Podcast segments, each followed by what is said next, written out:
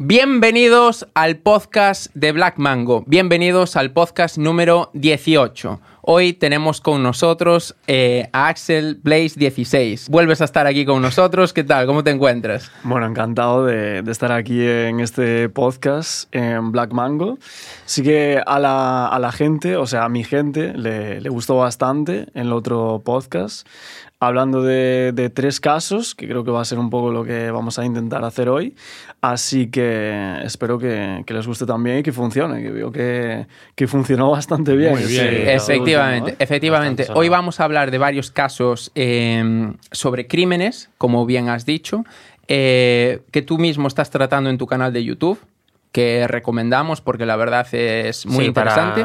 Sobre todo actualidad. De investigación también, trabajo de investigación, claro, yo, entrevistas. Yo al final, lo que más hago quizás es un poco actualidad, ¿no? De, sí, más enfocado. Sale nosotros... una noticia y la cubro, ¿sale? Una Efectivamente. Y estoy claro. al día, ¿no? Con Entonces, eso. nosotros vamos a tratar hoy aquí eh, la historia completa, sí, ¿no? Desde el de principio varios... hasta, vamos Exacto. a hasta la actualidad. Y, y, estos crímenes están siendo son muy sonados en los últimos días. Entonces, lo que vamos a hacer es, vamos a empezar con uno de los casos que está siendo muy sonados ahora mismo. ¿Cuál es? Eh, el crimen de Cancerbero. No sé si os suena, ¿lo conocéis de algo? Sí, a mí ya me suena. Sí, a ver, nos lo han pedido mucho. Eh, no sé si a ti también te lo han pedido, a nosotros, eh, porque pasó una polémica últimamente que como que reavivó todo un poco. Exactamente, exactamente. Entonces, un, nos... sí, un el, plot crimen, twist, el crimen estaba cerrado hasta el diciembre del 2023, que hubo una fuertísima actualización que, que, bueno, la vamos a ver ahora. Así que vamos a comenzar en el caso, yéndonos unos años más atrás, pero no demasiado atrás. Nos vamos al 2015, el 19 de enero. Aquí en esta fecha lo que ocurre es que en la ciudad de Maracay, en Venezuela, encuentran dos cuerpos que pueden ser dos cuer cuerpos cualquiera, pero no. Uno era el de Cancerbero y otro el de su amigo Carlos Molnar. Sí. Vale. Hasta aquí todo normal, que vamos, podría haber sido nada, pero uh, el problema es que uno era el de Cancerbero. ¿Y quién era Cancerbero? Exactamente, ¿quién era Cancerbero? Bueno, sí, uno de los raperos más famosos de, de, de la habla hispana o, Hmm. o, el que más. El más famoso, ¿no? Porque o igual. Yo escu no escuché tampoco su discografía al completo no, como yo tampoco, tal, pero, pero sí. sí que si me dices Cancerbero, sí, sí, sabes, sí, te, te, suena el nombre de algunas canciones. Sí. Pues mira, Cancerbero era un artista de rap no comercial, que el rap no comercial se, se destaca sobre todo porque se intenta alejar de los grandes sellos discográficos, para así poder tener una... Sí, es más bruto hablando, en plan... Sí, hablan... así puede ser más auténtico, representar sus pensamientos reales sobre, ya sea sobre el gobierno, sobre sí. cosas que pasan en el país. Eh... Oye, ¿Y por qué, o sea, Cancerbero, por qué hablaba así? O esa voz que, que tenía, que es como tan característica del... Eso no lo sé, supongo no sé. que será para. Porque es de, como, ra, como rapero era lo más característico, ¿no? Esa voz que tenía así rasgada, ¿no? Sí, de sí. Esa forma. Sí, una, una, voz muy bonita. Sí, a ver, yo supongo que eh, por eso se hizo conocido, sí, ¿no? Fue, fue porque, una forma de hacerse destacar, pues, igual. Claro, porque hoy en día tú, eh, un artista, ¿cómo lo distingues de otros artistas con los medios que hay? Yo supongo que buscas algo diferente, ¿no? A los demás. Sí, sí, pero bueno, hay que tener esa capacidad para poder hacerlo. Sí, en el mundo de los cantantes no es lo mismo como canta, por ejemplo, Quevedo, que como canta una persona eh, que cante, yo claro. sé, otro. Sí, sí, sí. sí. Eh, Tienen su toque característico. Quevedo tiene esa voz rascada, pues en este caso este tío tiene como esa voz que parece como que es nasal, pero grave a la vez. Sí, entonces, sí. bueno, le caracteriza también. Entonces, una vez que sabemos quién es Cancerbero, bueno, ¿qué sucede? Eh, sí, mira, eh, antes de, de, saber, no sabemos exactamente todo de Cancerbero. Cancerbero dicen sus familiares y amigos que era un chico muy curioso y, bueno, y de hecho... Es importante saber que Cancerbero tuvo una vida, o sea, la madre le murió... Difícil. Era sí, el tío básicamente se mete en la música, pero porque es su única forma de salir adelante, porque la madre le muere muy pequeño, dice que pierde a su medio hermano también a los 12 años o así, entonces como que la música le se ayuda. refugia en la exactamente, música, exactamente. Bueno, y, y, era un chaval bastante culto. De hecho, todos esos mensajes como que te hacían pensar en, su, en sus palabras. Sí. Vale.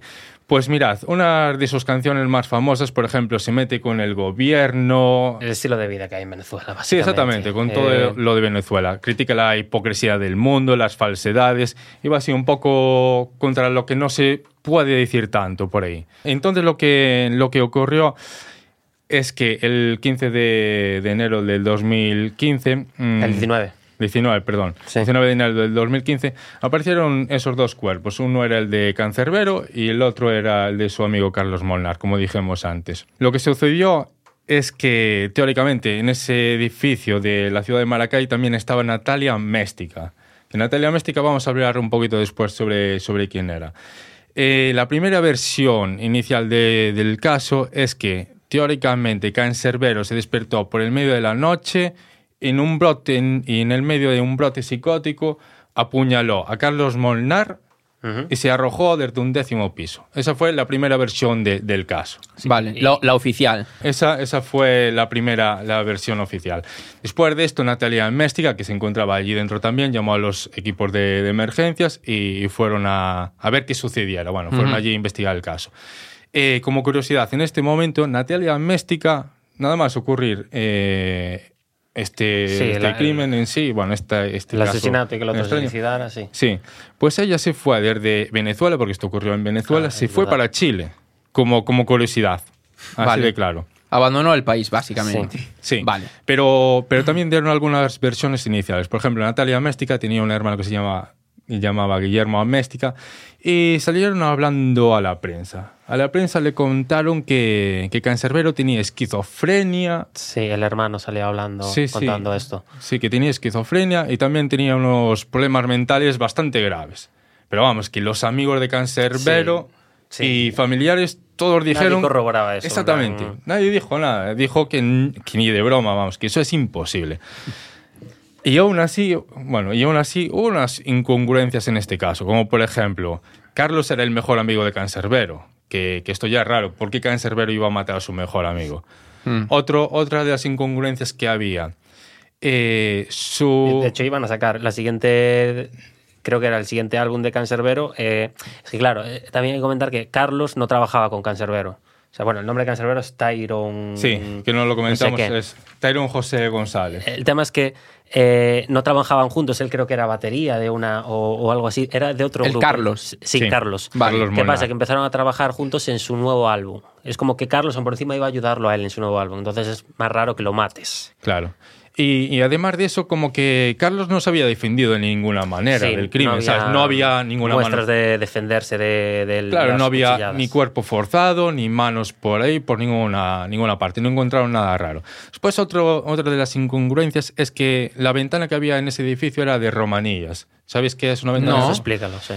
Pues mira, la ventana de romanillas no es una ventana típica de un cristal solo, sino que son muchos cristales alargados, ¿sabes? Que se abren y se cierran. Es decir, que para tirarte por ahí es muy complicado. O rompes todos los cristales Vale, ya sé lo que es. Vale, Vale. vale. Que nunca se llega, o sea, abierta de todo sigue teniendo, teniendo como panales Sí, así puestos. Tiene cristales. En vez de estar eh, de forma eh, perpendicular así, se ponen así, ¿no? Exactamente. Vale. Y aún así habían encontrado en, ese, en esa habitación como los cristales sacados cu- cuidadosamente, que no se corresponde nada con el, como si fuese un brote eso- psicótico. Eso, eso llama la atención también. claro. Y esto eh, es que parece increíble, es que la policía hizo bien el trabajo hasta ahora. O sea, esto todo se vio, ¿no? Y Eh, estaba puesto en el informe. Sí, Es lo que estaba todo refiero. puesto en el informe, Vale. sí. Pero vamos a continuar. También sa- se sabía que había un, un dinero porque había cobrado Cancerbero no hacía mucho en ese edificio. Y 6.000 euros de la vuelta de la gira que había hecho, porque había hecho una gira Sí. por Chile o por ahí. Por- En Chile y Argentina. En Chile y. Argentina. Sí, y ese dinero había desaparecido también. No, no se sabe qué pasó con ese dinero. Desapareció. A pesar de todas las incongruencias, eh, el caso se, se cerró totalmente Hmm. y, y nos olvidamos del caso hasta el 2023. Pero ¿quién era Natalia Méstica y por qué es tan, tan importante en esta historia? Pues Natalia Méstica era la pareja de Carlos Molnar. De hecho, había tenido dos hijos con, con él. Y era, eh, bueno, no llegaba a ser amiga de Cancerbero, pero Carlos Molnar, al ser el mejor amigo de Cancerbero, eh, Natalia acabó siendo la manager de Cancerbero. Vale. Vale. Aunque no tenían muy buena relación según se cuenta, sabes que según algunas fuentes dicen que Cancerbero en los últimos tiempos como que no ni la saludaba, no sé cuánto hay de cierto en esto, pero Y- bueno. y, era porque la dejaba tener, o sea, porque estaba de, de manager. si no la saludas, sabes, eh, vete para tu casa. Claro, pero quizás porque era la pareja de su mejor amigo. Hmm. Hmm, Yo había escuchado eso, que era la manager ella. y Era la manager. Le llevaba todo, pero, Pero no escuchaste sabía- también eso de que se llevaban mal. No, eso no, la verdad. Ay, Ah, hay alguna- una Ah. serie de vídeos que, que dicen eso, pero bueno, igual que... Bueno, vamos a hablarlo ahora. No se puede tener tan cerca a tus enemigos, Raúl. Acuérdate eso, ¿eh? Continúa. Está sí. claro que Natalia Méstica no era trigo limpio aquí en este momento. Vale. Vamos a continuar hasta el 2023, que, que aquí el caso se volvió a reabrir. Pasaron a todo esto ocho, Ocho años. sí. Comentan, comentan por las redes que se reabrió porque hubo un cambio, no sé si de gobierno exactamente, en Venezuela y el anterior, los anteriores jefes eran muy corruptos o algo así. Y ahora se volvió a reabrir el caso. Y este, bueno, a finales del 2023 eh, hubo la actualización más importante hasta la fecha, que ha habido un vídeo que se ha difundido por las redes sociales y es que aparece Natalia Méstica hablando, hablando a cámara. Es un vídeo súper fuerte, de hecho. No voy a deciros la resolución, sino que voy a contar un poco lo que dice esta mujer a la cámara, ¿vale? Lo que dice y cómo está. ¿Y cómo está? Sí. Porque está. eh, tiene, ¿cómo se llama? No, no, no son grilletes, pero sí que. Está ti- esposada. No, tenía como las bridas. Bridas, exacto. No Sí. sé cómo se llama en diferentes países, pero aquí se llaman bridas, que son como un- algo de plástico, ¿no? Sí, sí, sí, y sí. estaba como esposada, pero con bridas. Sí, sí, tenía una- unas bridas en, la- en Tremendo las eso, manos. ¿eh? Sí, sí, o sea. Es fijara, fíjate. ¿eh? Sí, Sí, sí, yo me Pues fijé, yo me sale fijé. así y continúa. ¿Qué dice? Bueno, pues esta mujer en, en el vídeo comenta que Carlos y Cancerbero habían hecho una gira por Chile y Argentina. Y, y ella en principio era la manager, pero es que en esta gira no habían contado con ella y de hecho ni, ni le pagaron. Y ella comenta que había es hecho verdad. todo su trabajo. Y esto a, a Natalia le sentó como el culo. O sea, generó una gran frustración en ella, rabia, desconfianza hacia ellos. Y, y comenta que, que, bueno, estaban los tres en ese edificio de la ciudad de Maracay y, y ella cogió un vaso de té, ¿sabes? Fue a por un té, lo cogió el té y mezcló el té con un fármaco llamado alprazolam, que es un fármaco para la ansiedad. Vale, Vamos, pero- que es como un sedante, ¿no? Exactamente. Vale. y, y con esto comenta que, que, bueno, se lo, se lo dio a los dos. Y primero se durmió Carlos, Carlos Molnar, y Cancerber todavía no estaba dormido. Pero aún así, ella cogió un cuchillo y se lo clavó en los brazos, en el pecho. Cancerbero? No, No, a, a su, a amigo, a Carlos Ah. Molnar primero. Primero al que eh, estaba dormido. Sí, primero el que estaba dormido y Cancerbero lo vio. ¿Sabéis? Cancerbero vio lo que pasaba, solamente que Car- Cancerbero en ese momento no se encontraba ya nada bien. sí. Y Natalia le dijo a Cancerbero, nada, no te preocupes que estoy teniendo un brote psicótico o algo así, ¿sabes? pero estate tranquilo. Es que ella en esto en el vídeo lo está diciendo con una frialdad increíble. Ah, sale. Sí, sí, es que esto son palabras textuales de Al ella. final es Ah. una, una confesión. o sea, sí, es una, es confesión. una confesión. Claro, claro, es una confesión. Claro, pero eh, suena raro porque es confesión maniatada, ¿no? O sea, es raro. Pero bueno, vale, ella Sí. está diciendo eso. Está diciendo esto, lo comenta ella, ella en el propio vídeo. Y, y nada, Cancerbero ya no le da tiempo a hacer nada y ya se cae en el suelo y ella eh, hace lo mismo que hizo con Carlos Molnar. Eh, lo cuchilla a puñaladas y acaba con su vida. Lo cuchilla. Sí, también lo cuchilla. Vamos Yo a hablar que lo. A Cancerbero. A Cancerbero también lo cuchilla. Sí, sí, también lo cuchilla. Bueno, lo cuchilla, se cae en el suelo y ahora tenemos dos cuerpos y está Natalia. Claro, ¿Qué, porque- ¿Qué hace Natalia con dos cuerpos? An- Antes de que sigas, déjame preguntar una cosa, porque claro, es que esto suena entonces raro, porque la teoría que dijiste antes al principio, ¿no? Es que eh, él había matado a su compañero y él se había tirado por la ventana. Exactamente, Pero, pero exactamente. espera, y antes dijiste como que no tenía signos de, de haber sido el, el otro. No, Es que- Carlos, eso es Carlos, que no tenía signos de haberse defendido de las cuchilladas de Cancerbero. Un, un dato que Mm. no dijiste, que es también, también decirlo, que es que, en plan, eh, des- desmonta el hecho de que se suicida, es que cuando un No, pero es cuerpo que voy se a tira, todavía, pero es que- cuando un cuerpo se tira cae en línea recta. Y él lo hizo a 5 metros más de donde debería haber caído. Y que aparece con los pantalones abajo. ¿Por qué aparece con los pantalones abajo? Aparece con la No. mandíbula. Y, y lo más tal es que si tiene cuchilladas, ¿sabes? Porque tú acabas Yo de- las cuchillas no lo sabía. Claro, tú Sí. acabas de decir que fue acuchillado, entonces si tiene cuchilladas y está abajo, quiere decir no. O sea, si tú encuentras un cuerpo debajo de un edificio, Es que aquí sabes, sabes qué es lo que ocurre. Es que no- Pasan ocho años y cómo es posible que los forenses digan, es verdad lo que acaba de pasar. En plan, si tú un forense comprueba la muerte. Un forense no es capaz de comprobar el, el fármaco que tenía en el estómago en ese momento. Pero ya las cuchilladas. Es, que, es que no hemos acabado con el caso. No, ya, ya, Por pero, eso. pero eh, la noticia principal es que el caso de aquella época había sido cerrado. Sí, sí, es que hasta- hasta- cuenta que yo soy una persona que no siguió el caso para nada, ni lo estudié ni nada. Y en mi mente es que Cancerbero se quitó la vida. Y así Claro. la de mucha más gente. A ver, aquí, Entonces, aquí hay más detalles a comentar que puedo comentar ahora. Es que el, el hotel, el, bueno, el jefe del propio hotel era creo que el padre de Natalia Méstica. Vale, También. sí, también. Y aparte, eh, en ese hotel hay cámaras, había cámaras por todos También lados. Pero ese día no había ninguna cámara Ah, activada. No funcionaron ese No día. funcionaron, vale. Ese era otro de los detalles. Vale, vale. Esos detalles están bien porque es todo muy raro. Pero prefería comentarlos. Vale, ahora. pero escucha, si el cuerpo, ¿no? En 2015, vamos al que lo encontró en 2015. Si tú encuentras el cuerpo con, mm, ¿sabes?, eh, cuchilladas en él, dices, a ver, igual no se tiró, por muy mal que estuviera, ¿sabes? Entonces, por eso quería comentarlo porque me parece Sí, extrañísimo. sí, es, es muy extraño. Vale. Por eso vamos En- a... Entonces, sí, por donde... Bueno, se encuentra Natalia y dos cuerpos. Eh, ¿Qué hace Natalia con dos cuerpos? ¿Qué puede hacer? Es complicado, ¿cómo los hace desaparecer? ¿Qué hace? Llama a la policía, confesando su- sus, sus crímenes, sus homicidios. Pues no, llama a su hermano Guillermo Améstica. Guillermo Améstica al poco rato va, va a este edificio y va junto a tres funcionarios. Vale, estos tres funcionarios son de la Agencia de Inteligencia de Venezuela. Y allí se ponen a hablar con ellos y les comentan que, bueno, le pagan 10 mil dólares para que ellos les ayuden a manipular la escena del crimen y que todo, bueno, y después reforzar la teoría de que había sido un homicidio de Cancerbero a Carlos Molnar y después un Suicidio. suicidio en sí. Sí. Eh, y se queda ahí, vale. Entonces los... Pero los- ellos preparan la escena. Exact- bueno, Se los dice estos, la... sí, estos funcionarios eh, como que guían a, a Natalia y a Guillermo para, para manipular toda la escena y, ¿Y hacer la... cuántos eran? ¿Qué? Eran Tres. Tres. Tres. Ok. Sí. Tres. Es decir, a 3.333 dólares por persona, ¿sabes? Que Sí. una mierda. Al final, cinco implicados. ¿eh?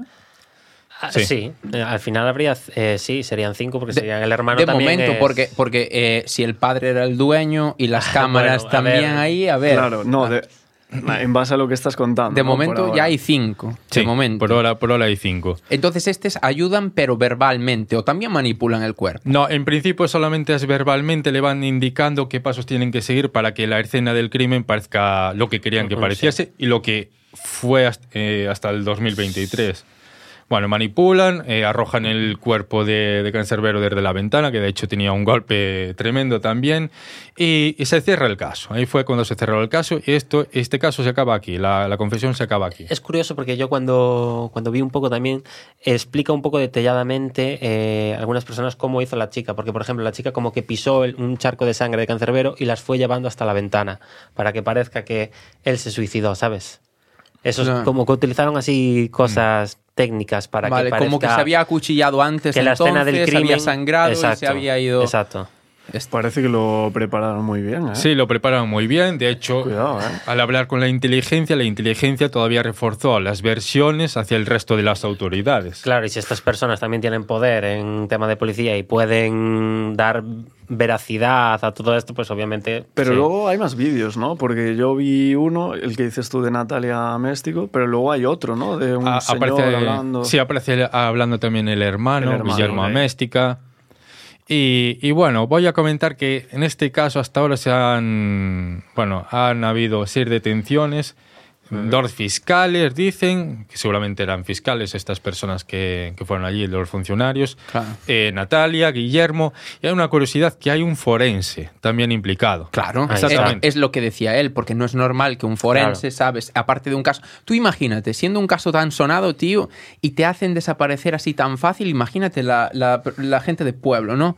Es que Sí, te sí. matan y tu vida vale. Si, si la vida de una persona así vale 10 mil dólares, ¿cuánto vale la vida de alguien? Que- Imagínate. Claro. claro, claro, que este caso pues Es se que podría... Venezuela, en Es que aparte es, complicado. lo ¿eh? que comentaba él, ¿no? Si le echaron ese medicamento en el té y lo había ingerido, un forense analiza el cuerpo y sabe que eso en el estómago tiene restos de... Sí, Eso sí, lo- sí. Eso lo, es tuvo que... que- ver 100%. Claro, Claro, y- pero el es tema que- de la- los brotes psicóticos los puedes comprobar o eso es más mental que verlo A representado ver, físicamente? normalmente cuando una persona tiene brotes psicóticos, a no ser que acabara de empezar, eh, ha ido al médico. Claro, hay un estudio, hay un registro, clínico. ¿no? Un registro clínico. Sobre todo si eran episodios tan graves como los que en teoría tenía Cancerbero. Claro, Algo- es que por lo que comenta él, parece que aquí que el tipo estaba muy avanzado en esto, ¿no? Lo que comenta Natalia y Guillermo. Claro, en cambio sus allegados, sus Dicen que amigos no. dicen que no.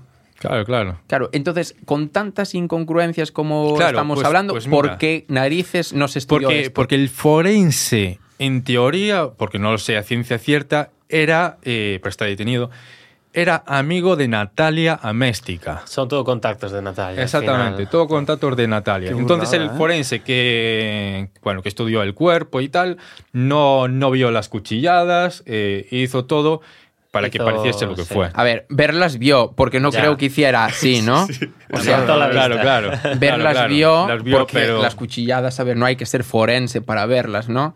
Entonces, lo que es, imagínate tener contactos, tío. ¿Y cuántas cosas no se sabrán, oye? Y porque era cancerbero. Porque ¿eh? era cancerbero. A ver, yo también me pregunto, a nivel criminológico, es algo que hay que preguntarse siempre, ¿cuál es el móvil del crimen? El móvil del crimen, según comenta Natalia Améstica, era el dinero y que se había sentido muy dolida. Claro, eso a mí me choca también, porque que Suena llegues tan, raro eso, ¿eh? que Suena llegues raro. tan lejos por una cosa así, ¿sabes? Claro. Es- a mí me choca un poco. Hay el algunas caso. teorías sobre, sobre este caso. Es que, aparte de sonar raro, Natalia en el vídeo como que aparece así, muy, muy... De hecho, fría. hay dos vídeos. Hay dos vídeos de ella diciendo eso. eh, porque yo lo vi. En una sale ella, como tú dices, como muy fría, como si le estuvieran dando un texto. ¿Sabes? Sí, sí. En verdad, sí. Yo cuando lo vi por primera vez sin ver, sin saber lo del suicidio, sí que es verdad, dije, pero esto qué coño. Mm. Es raro. No, me cuesta creérmelo, Pero ¿sabes? dice que hay otro vídeo eh, que ella sale como diciendo eso más naturalmente. Hay, de hecho, eh, yo vi un vídeo de, bueno, un experto en lenguaje corporal que analiza eso y sí que dice que en uno de los vídeos, en este que está así, sale como leyendo un texto, un prompter, Sí, algo así. Sí, Sí, parece es que, que está relatando algo. Sí, Sí. es que su, su expresión corporal no se corresponde nada con lo que dice. Es que no parece ni la asesina, sinceramente, viendo ese vídeo. Es Ya. algo... Pero vosotros a simple vista, ¿qué creéis? Pero voy a comentar antes eh, otra conspiración que, que mucha gente, claro, en estos ocho años han sucedido muchas Pero teorías. otra conspiración, esta que acabas de decir, no es conspiración. Pa- para mí no es conspiración. Claro. Pero la gente comentaba en estos ocho años que pudo ser el gobierno que se encargó de deshacerse de Cancerbero porque en algunas canciones iba en contra de- del gobierno, como que era un estorbo para, para el propio gobierno. Y fue el propio gobierno el que hizo todo esto. Igual hay un poco de cada una, igual con ayuda, ¿no? De la señora esta y estaría compinchada, ¿no? Con... Claro, Pero así, gobierno, señora- según Pero no entiendo teoría, por qué ¿no? entonces la tía se delata ocho años después, ¿sabes? Claro, plan, y- ¿qué, y- qué te llama? Exacto, O, qué no, o te corrome por dentro eso y dices, tengo que decirlo. No tiene pinta, o- ¿eh? de la no. forma que lo dijo. Y también mató a su, su esposo en ese Claro, momento, no sé. claro, Carlos. Claro, es que aparte, si fuera así, eh, yo pienso, eh, si fuera así, eh, algo del gobierno, porque no la mataron a ella también? Y dicen, o sea, al fin y al cuentas, el móvil ya está hecho, es aumentar una persona más, ¿no? Dicen, Sí. pues a ella también se muere y ya está. O es que sí que tuvo algo que ver, porque claro, estaban en el hotel del Yo creo que a padre. lo mejor es. No creo que sea la hija de en este caso, pero quién sabe, a lo mejor el padre eh, se mete dentro y dice, hostia, ¿y ¿por qué matan a mi hija? Y a lo mejor se complica más el caso, ¿sabes? Y a lo mejor si dejan a la hija viva, pues entonces es más fácil, porque el padre como tiene algo de poder, porque a lo mejor es dueño de algo, igual es más fácil tapar eso, ¿sabes? Ya, ser. pero si fueran así, ¿por qué iban a matar al mejor amigo de, de él? O sea, es todo Eso muy sí raro. que es verdad que no entiendo. Lo, Claro. de, lo de matar al marido, matar a Carlos. Es que ella, no- ella comenta que estaba muy dolida con, lo, con los dos. Es lo que, es lo que dice en Por, el por vídeo. eso, que yo soy más fan de la primera teoría que, que dice que fue ella la culpable. Sí, porque sí, el sí. gobierno, a ver, sí, pero el gobierno tiene los medios para hacerlo de otras maneras, ¿no? sí, porque aparte cómo se encuentran los cuerpos Muy y trágico. tal, no, no tiene pinta de que sean sicarios, ¿no? Por ejemplo, No, porque claro. ahí... es que dime tú, el gobierno No, no, puede pagar a unos sicarios y Aparte, lo- aparte, matar a personas con cuchilladas, ¿sabes? Es dejar como demasiadas pistas igual. Podían envenenar y ya está. Claro, es que al final los sicarios en ese tipo de países y tal funcionan como, por ejemplo, en las maras y así, el tema de los descuartizamientos, eso es una sí, locura. o sea, y, locura. y- y son profesionales en eso. ¿no? Claro. No, no andan esperando. O sea, no creo que alguien profesional hiciera las cosas tan mal. ¿No? No. Me, me suena a mí. O sea, yo creo que, que sí que es la, la primera. Sí, ¿cómo puede valer tan poco una vida en Latinoamérica? Estoy teniendo en cuenta que era famoso. Es que con otra persona, que ¿por cuánto compre- compras a un guardia? Ah, Por muchísimo menos. Es que 10.000 10.000 dólares. 10.000 ya eso es una bastante, en barbaridad. verdad. ¿eh? A mí me parece muy poco, sinceramente. Aparte que es tres. Pero en el estilo de Son- vida bueno, de claro, Venezuela. Claro, o sea, a ver, yo, yo entiendo, parece muy poco la vida de una persona, evidentemente sí que parece muy poco, pero ya ese dinero es mucho. Pero yo creo que fue ese dinero porque fue una vez que ya estaba cometido el crimen. A lo mejor si fuera planeado sería Mm, mucho más mucho barato. más barato. Lo que pasa es que, claro, era ya, eh, hay que resolver esto. ¿Cómo hacemos? Pues paga esto, ¿sabes? Es o pagas eso o no.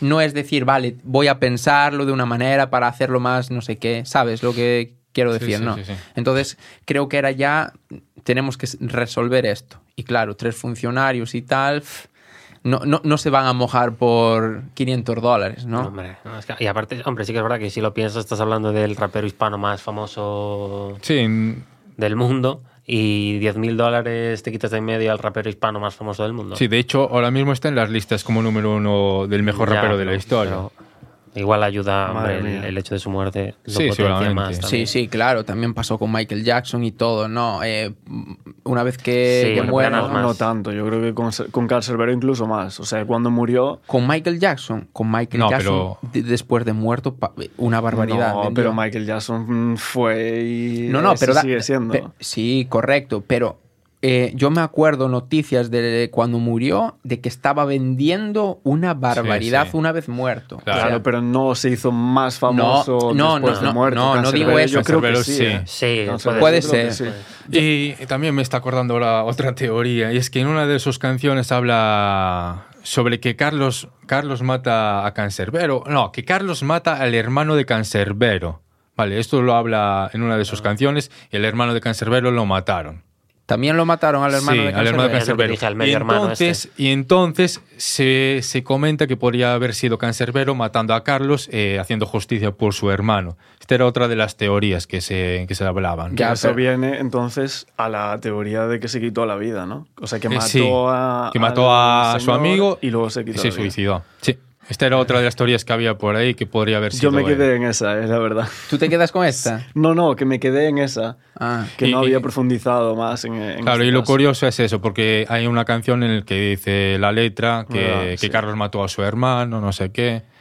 Claro, pero a ver, que seas eh, tan esto- amigo No, y- pero esto es muy fácil de saber. Esto es súper fácil. Los dos tenían el medicamento en el cuerpo, Cancerbero Sí. y Se supone que sí, claro. es que si lo tienen los dos, es- e- eso es lo que hay o a que lo saber. mejor se lo ha inventado ella y en realidad no les dio nada, ¿sabes? Pero, pero el forense no. Es que no el forense lo que está, dice el está forense. detenido y... No sabemos si esos medicamentos son de verdad, se encontraron en el cuerpo. ¿Cómo, cómo sabemos verídicamente que esa chica no está mintiendo cuando Vamos, que en realidad el caso está todo en el aire. Claro, es que O sea, está todo en el aire. Porque eh, no, está todo en el aire, te voy a decir por qué. Es que claro, Porque no se sabe. Si, no, si tú no tienes la respuesta de, vale, eh, pasó todo esto, eh, ¿estaban los dos drogados?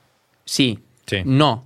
No lo sabes. Yo creo que con la exhumación de, de los cuerpos eso se corrobora, sin Yo- problemas. ya, pero hay que hacerlo. hay que hacerlo, exactamente. Hay que hacerlo. Sí, Todo- hubo, hubo una exhumación de los cuerpos.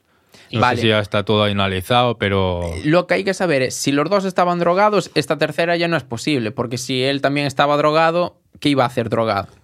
¿Sabes? Eh, eh, aparte, tú puedes decir, no, te voy a responder ya por cómo eh, haces. O sea, tú drogado, a ver, algo drogado puedes hacer cosas, pero hacerlo tan, tan bien, rollo, quitar los cristalitos, no sé qué, preparar toda la escena, tal, es, es más complicado, creo yo. ¿eh? Sí, a ver, ahí parece que hay una preparación, ¿no? De, Sí. de un staging. Claro. Sí, sí, y, y bueno, esto saltó a la luz, esta noticia, porque Natalia hizo esa confesión. Si no, quizás esto seguiría avanzando un poquito más y tendríamos más detalles Ya, sobre pero la esa confesión fue un poco forzada, ¿no? Nadie hace una confesión atada, ¿no? ¿Por qué llegó a estar atada? Esa es la Pero, pregunta. no, y mi pregunta es, ¿por qué confiesa? Porque se ve una persona súper fría, que le da absolutamente igual confesar como no confesar. Vale, pero es lo que te estoy diciendo. ¿Por qué, También. por qué está ata- por qué llegó a ese punto de estar atada eh, confesando? Porque por las buenas, no sé, si fuera por las buenas, no estaría atada, ¿no? Mm. Saldría ella en un vídeo diciendo, hola chicos, pasó esto, no sé qué. Punto. Sí. Alguien la ató. Ya estaba detenida en ese momento. Ya estaba detenida en Ya ese estaba momento. detenida. Detenida ¿Y con quién, bridas. quién distribuye esos vídeos? Porque nos levantábamos un día y veíamos noticias de Cancerbero tantos años después y era un vídeo de una confesión de su ex manager diciendo que, que lo había matado. Pues Sí. estaría bien analizar de dónde proviene ese, ese vídeo. Es que- Igual tienes ahí un, Sí, un gancho. un gancho, un gancho potente. A ver, la gente qué, qué piensa, porque la gente comentará esto, ¿no? La gente eh, comentará Yo- todo esto. Me gustaría que la gente arroje luz sobre Sí. este sendero Yo- hacia el frase abismo. favorita esa, es ¿eh? que es que es Yo estuve increíble. leyendo comentarios de estos años todos y prácticamente todos pensaban que fue Natalia Méstica y que tenía algo que ver Natalia. Es que que te vayas a Chile justo después de eso. Sí, tu padre es el dueño del edificio y bueno, en los comentarios prácticamente en todos los vídeos sobre la muerte de Cancerbero pensaban que era A ver, Natalia. es como todo. Si le pones a buscar la puntilla, puedes decir, eh, a lo mejor se fue de Venezuela porque, eh, ¿sabes? Estaba dudando de quién había sido y se fue. O sea, No hizo como Sánchez. Tenía miedo. claro, tenía miedo. O sea, Etc. sí, o sea, tú realmente no lo sabes, pero claro, todo apunta a que fue ella. Pero tú imagínate que sea un complot así como tú estás diciendo, sí que hay una excusa, ¿no? Si pasa eso en el hotel de mi padre, a lo mejor, y yo no fui, me apetece irme de aquí. ¿Sabes? Es un decir, que todo apunta a que fue ella. ¿eh? Estoy aquí diciendo una excusa de Sí. que a lo mejor, porque no está cerrado. Hasta que esté cerrado no le puedes decir, fuiste tú. No. Ya. Pero bueno, me gustaría que la gente comente esto y que dé Pues sí. dé su opinión. Eh, ¿Queda alguna teoría, algo más que No. añadir al No, está todo. al este caso, a ver, hubo detalles que se me olvidaron, pero está todo. Lo importante está todo. Perfecto. Pues, eh, dicho todo sobre este caso, ¿cuál es el siguiente tema? Porque hoy se viene un podcast Ahora- potente. lo, lo final, lo mejor para el final. Lo mejor para el final. Lo mejor para el final. Vamos este a no es el final, ¿eh? Pues ahora ya nos vamos para España, ¿vale? Y vamos a retroceder dos años, en 2022, y vamos a hablar del caso de Esther López. Esther es una chica de Valladolid, de un pueblo que se llama Traspinedo, y resulta que el día 12 de enero de 2022, ¿vale? Se está jugando la final de la, de la Supercopa. Se está jugando a las 8 de la tarde, un clásico Madrid-Barça, y Esther va a quedar con dos amigos suyos para ir a verlo a un bar. Eh, a eso, sí, a eso de las 8 de la tarde se toman un par de copas y al acabar resulta que deciden seguir juntos y se van a casa de uno de estos amigos en un coche. El tema es que van a quedar hasta las tantas de la madrugada y va a llegar un momento en el que uno de sus amigos dice que se tiene que ir porque tiene que trabajar al día siguiente y entonces Esther va a ir con él. ¿Qué ocurre? Que a muy poco de arrancar va a haber una discusión. Va a pasar algo y en ese momento se van a parar cerca de un restaurante que se llama La Maña y Esther se va a bajar porque ya no quiere estar en ese coche. ¿Y a dónde se va a ir? Pues resulta que a dos kilómetros de esa localización, y voy a exagerarlo de dos kilómetros, vive una persona que conoce a Esther y que va a ir, bueno, a pasar la noche allí. Y la otra persona se va. En el momento en el que Esther sale de ese vehículo, llega, llega el problema, llega el caso. Esther no se vuelve a saber nada de ella hasta el 5 de febrero, si no me equivoco, que es que se encuentra su cuerpo en una cuneta de una carretera. Es una carretera que está a 3 kilómetros de, de Traspinedo, ¿vale? Y se encuentra ahí. Claro, ¿qué pasa aquí? ¿Qué pasa cuando Esther sale de ese vehículo? ¿Y, y a qué hora salió de ese vehículo, en teoría? Sobre las 3. Sí, 3, 3 De y media. Sí, o sea que se, fijaos que se, o sea, el partido empieza a las 8, mm, debería acabar a eso de las 8, 9, 10 y media, por ahí, no recuerdo hasta cuánto se alargó, y después deciden irse a esta casa, ¿vale? Eh, pasan, pues eso, este tiempo hasta las 3, 3 y pico, y luego se van. Y en ese momento paran en un restaurante que se llama La Maña, Esther se baja y se va supuestamente a casa de esta persona. Es decir, se va caminando ella sola. Se va caminando, claro. Esto no es cierto. Esto es una teoría que se dio. Claro, porque a mí me parece muy extraño que una chica a las 3 de la mañana, dos kilómetros, se vaya andando. Claro, eso A- fue lo aparte- que contó el que es ahora el principal investigado. A- aparte que era un camino en el que no hay prácticamente nada, ¿no? Está todo a oscuras. Son carreteras. Sí. El tema es que también porque se sabe esto, porque yo encontré una noticia que me gustaría que tú eh, corroboraras, es que Seika, el teléfono de Esther eh, perdió señal en las riberas del río Duero. Que se encontraba justo cerca de, la, de esta persona. Es por eso que también empezaron a buscar por esa, por esa zona y justo da la casualidad de que justo eh, cerca de esa zona está la casa de esta persona, ¿vale? Que vamos a presentarla ya, se llama Ramón, Ramón el Manitas. Ramón el Manitas. Ramón el Manitas. El Manitas es el apodo por el cual se le conoce en televisión, en los medios. Trapichea, tiene eh, mm, problemas con la policía, ¿cómo se llama? Eh, tiene antecedentes policiales, antecedentes policiales, nada de penales. Vale. Eh, violencia género. Una cosa que tú dijiste antes, entonces eso no es una teoría, es la primera versión que dio él. Y no es cierta del todo. Seguimos. Claro, ¿qué pasa esa noche? Llega el tema de padres, ¿no? Los padres se empiezan a preocupar por Esther porque sí que es verdad que Esther muchas veces cuando salía de casa pues no dormía esa noche eh, en casa de sus padres. Sin embargo, siempre contestaba a los mensajes. Y en este momento eh, no contesta, eh, el teléfono va a llegar y se va a perder a eso de las cinco y pico de la madrugada se va a desconectar, va a ser la última señal del teléfono de Esther. Entonces, los padres dicen, bueno, eh, se habrá quedado sin batería, me parece un poco extraño, pero bueno, también es normal eso que Esther no duerma en casa, porque a veces se va y vuelve dos o tres días después. Vamos a esperar al día siguiente, ¿vale? Ya es el día 13. Claro, el día 13 obviamente no va a aparecer Esther. Los padres van a esperar, tienen un poco de, de esperanzas y van a esperar un día más. 14, tampoco. 15 tampoco, y no es hasta el día 17 que se pone la denuncia. Mi madre. muy tarde. tardaron mucho. Aparte eh, de que se tardó mucho por parte de, la familia en, poner esa denuncia, es que realmente el que es el principal investigado, que ahora hablaremos de él, esa persona da aires a la policía a que no se vaya a poner la, denuncia, ¿no? Que dicen algo así como... Ayuda, eh, que espere, Ayuda, espera, tranquilo, tal. Porque él tenía relación con la familia de Esther.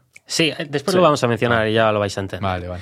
Eh, claro, el día 17 planta la denuncia el padre, empiezan las búsquedas y ¿qué pasa?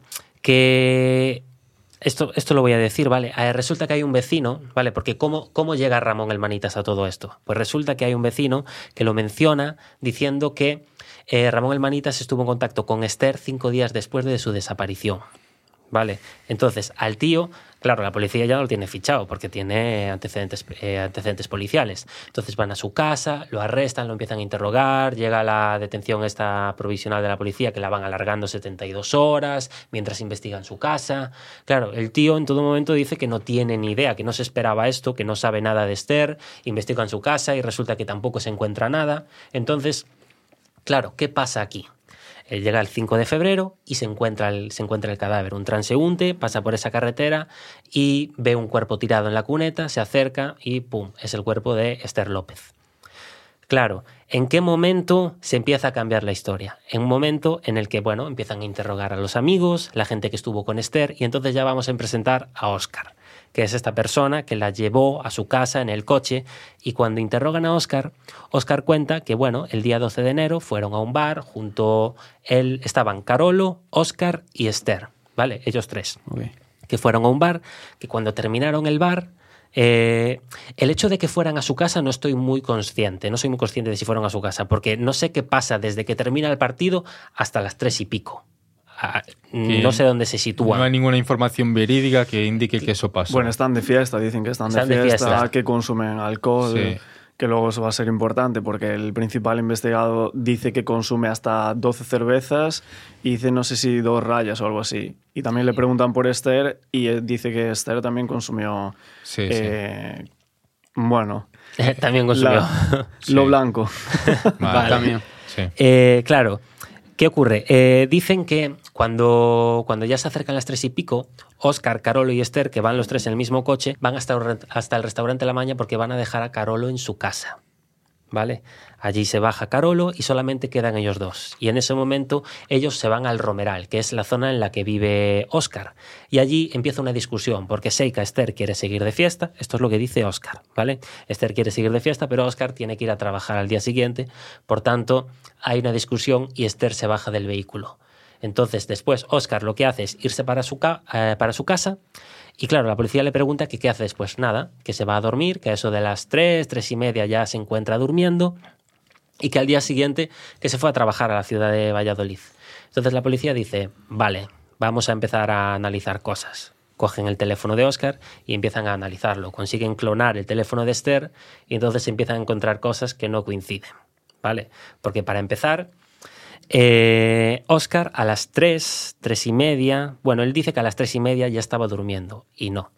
Resulta que a las 3 y media se empiezan a encontrar en la aplicación de, de Apple Hearts, creo que se llama, que es una que te mide los pasos. Apple Sí. Care. Apple Care, pues se encuentra que Oscar dio ciento, andó como 118 metros a eso de las 3 y media. Y supuestamente a esas horas él ya tendría que estar en, en- en cama. Aún por encima, el teléfono de Esther y el teléfono de Oscar se van a encontrar siempre en la misma localización hasta las 5 y pico, que es cuando pierde conexión al teléfono de Esther. Entonces es como, ¿qué pasa hasta las 5 y pico? Es Porque como él- raro. Y también es raro que pone el modo avión en muchas ocasiones. Sí, que después le pregunta ¿no? la, la jueza de por qué pones el modo avión y él dice, no, yo nunca se lo pongo, no, no sé ni ponerlo. Y es como raro, ¿no? Sí, de 6 a 9 se detecta que pone el teléfono en modo avión también. Entonces, eh, empiezan a investigar eso y la policía empieza a crear una escena del crimen, ¿no? Y también hay un dato muy curioso y es que analizan su coche. Hmm. Y resulta que en el coche, vale, sí, obviamente se encuentran muestras de Esther López, pero porque Esther estuvo en el, Es en el que- vehículo. Es que en principio lo que se comentaba en el momento es que Esther había sido atropellada por algún coche y... ¿Y qué pasó ahí? Claro, sí, porque eso- tú, tú date cuenta que la curva era una curva muy abierta en la cual, al parecer, que había bastantes accidentes y las teorías que se tenía en un inicio es que a lo mejor, pues andando por allí de noche no se veía nada, pues caminos que pasan que le podía haber atropellado y caído eh, en esa cuneta. Claro, y, y- pero lo sí. curioso de esta, de esta versión es que, bueno, lo raro más bien, es que el cuerpo apareció muchos días después. Sí, Entonces, 20 y pico ¿cómo, días nadie, después. ¿cómo nadie llegó a ver ese cuerpo en esos días todos? Es como que Y el tema es que se hicieron, se hicieron búsquedas justo por esa zona, porque lo dice el alcalde de, de la localidad. Dice, joder, nosotros hemos hecho búsquedas por aquí, ¿cómo es posible que nadie viera el cuerpo antes? Entonces, claro, se da a entender dos cosas. O que le atropellaron justo esa noche, o que alguien puso el cuerpo ahí. Que es lo más lógico. Sí. Lo más lógico, porque aparte tampoco se encontraron frenadas de coche en, en la carretera. Una pregunta. ¿El cuerpo se encuentra cuánto? ¿20? Eh, Se encuentra el 5 de febrero y el 13, la noche del 12 al 13 de enero, es cuando ocurre Vale. todo eso. Eh, eh, ¿El cuerpo está descompuesto? No, o sea- no, el cuerpo está, tiene vestido, tiene la misma ropa que llevaba. Llevaba consigo el móvil y las llaves. Claro, porque si un cuerpo echa 20 y pico días en la misma cuneta, ¿no? Eh, hay signos de descomposición. Debería haber algo, sí. Vale. Pero eso es, eso es una duda que tengo yo también. ¿Qué, qué pasa exactamente?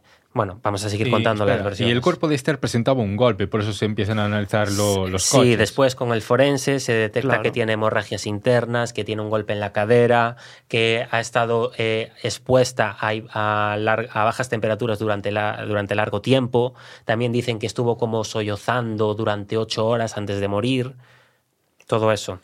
Y Eso claro, es tremendo, ¿eh? sí. Cuidado. eh. Cuando, cuando Lo- hay una hemorragia interna, ellos ya catalogan como una muerte por violencia o algo así, se dice, que puede ser suicidio, homicidio o accidente. Y claro, accidente sí podría ser, porque todavía no se desveló nada de, de Oscar, ¿vale? Entonces mm, eh, tendría como un poco más de lógica que fuera un accidente. Pero bueno, el tema es que vamos a volver al coche, ¿vale? Porque secuestran muestras, se encuentran muestras de ADN en el coche, pero se encuentran muestras en el maletero. Y durante las, eh, los interrogatorios, Oscar dice que nunca, para nada, esa noche Esther fue al maletero a buscar nada, no, no tenía nada. Y claro, por encima se encuentra una muestra muy, muy, muy concentrada, que podría ser incluso de sangre o de saliva, porque era bastante, mm, bastante pura, por Claro, decirlo así. La teoría que tenía la UCO, al principio decían que podía ser saliva, que podía ser Sí. ADN, pero luego tenían como otra teoría de que podía ser sangre, que realmente tenía como parte que había apoyado contra lo que, con, o sea, lo que sería la, la parte que toca con los asientos, Hmm. que tenía apoyada como la cabeza y que ahí tendría una pequeña brecha y es ahí cuando y gotearía. Ah, también podría ser, sí. Es Pero verdad. me parece que eso no se llegó a. En el informe final de la UCO, que hubo un informe densísimo que salió en todos los medios, eh, cerrando el caso y diciendo que supuestamente esta persona podría ser el, el investigado, ¿no? Hmm. Eh, pues no sé, como que no quedó claro realmente si era sangre eso que había en el, en el maletero.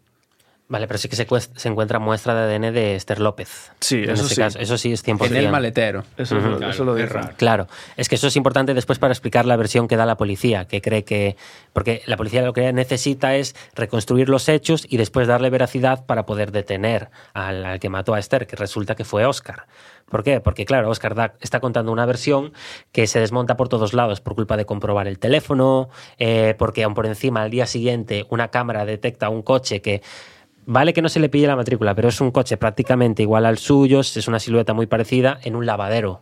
Está lavando el coche, ¿sabes? Entonces es como mm, pasa algo. Que por cierto, ahí hay como una cosa para ubicar ese coche ahí, que es un- una botita que tenía como colgando, como Ah, un llavero, verdad, como una sí. botita, como de Converse o algo así, Sí, que cuadraba exactamente con la que tenía este señor, que era como, a ver, Vale, mismo coche. es muy cansoso. ese mismo Claro, color, forma ese coche mismo día, esa botita, claro. complicado eh, escaparse de eso. eh. Y- Y, también otra cosa que no comentaste fue el tema de, de la puesta en escena, que tenía el cuerpo, porque los investigadores en el informe dicen que es stagging, que eso es como eh, lo que sería ¿no? los criminólogos en criminología que hablan de, de esa puesta en escena, de dejar el cuerpo eh, Ah. con el móvil aquí. Claro, porque por cierto, el móvil estaba sin ninguna huella, ¿no? Estaba Es como limpio. Estaba, Lo que eso también es- limpiaron a conciencia el, móvil. es no tenía huellas ni de, Ni de la propia Esther. ni de Esther. Claro, y eso es curioso, que se encuentre un cuerpo y por encima el móvil no tiene ninguna huella de Esther, ¿sabes? Es que no coincide. No, no coincide el hecho de que fuera un accidente y que cayera ella allí, que lo hubieran atropellado. Y otra de las cosas con el móvil, que no sé si quieres que comente ya, Dilo, dilo. sí,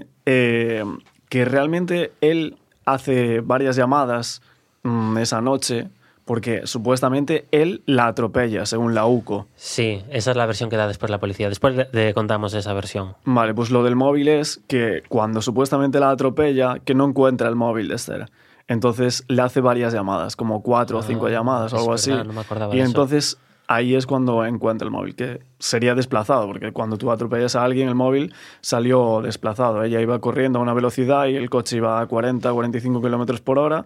Y entonces el móvil se desplazó, no lo encontraba, era de noche y le hizo como tres o cuatro llamadas. Y entonces esas llamadas las tienen registradas, ¿sabes? Claro, y ya vuelve a coincidir la hora con la localización, vuelve a coincidir el móvil de Esther con el de Oscar, tal. O sea, todo correcto. Claro, pero entonces así se refuerza la versión de que Esther iba sola caminando por esa carretera y fue atropellada. Claro, lo que ocurrió, vale, después de todo esto, la policía empieza a montar la escena del crimen y lo que ocurrió es que resulta que a las cuando acaban de, de salir de ver el partido, se van de fiesta, a las 3 y 20 y pico, ¿vale? Se encuentran en este restaurante, La Maña, dejan a Carolo, vuelven al Romeral, tienen esa discusión y a las 3 y 23, si no me equivoco, sale Esther del coche. Esta es la, la estimación de la policía a base de las horas a las que detectan los teléfonos móvil. A las 3 y 23, eh, Esther se baja del coche. A las 3 y 26 se encuentran estos pasos de Oscar eh, registrados en Apple Care que da la sensación de que fue a buscarla. Es que está ¿no? todo minutado, ¿eh? es Claro. una locura el informe. ¿eh? Y la policía llega a barajar el hecho de que a lo mejor el Os- Oscar intentó como violarla o algo así. Como O sea, que- la, la teoría de, de la UCO realmente, por- porque según lo que dice Carolo, que es el primero que se baja del coche, es que Carolo dice, Esther y Oscar van a ir a la casa de, de Oscar.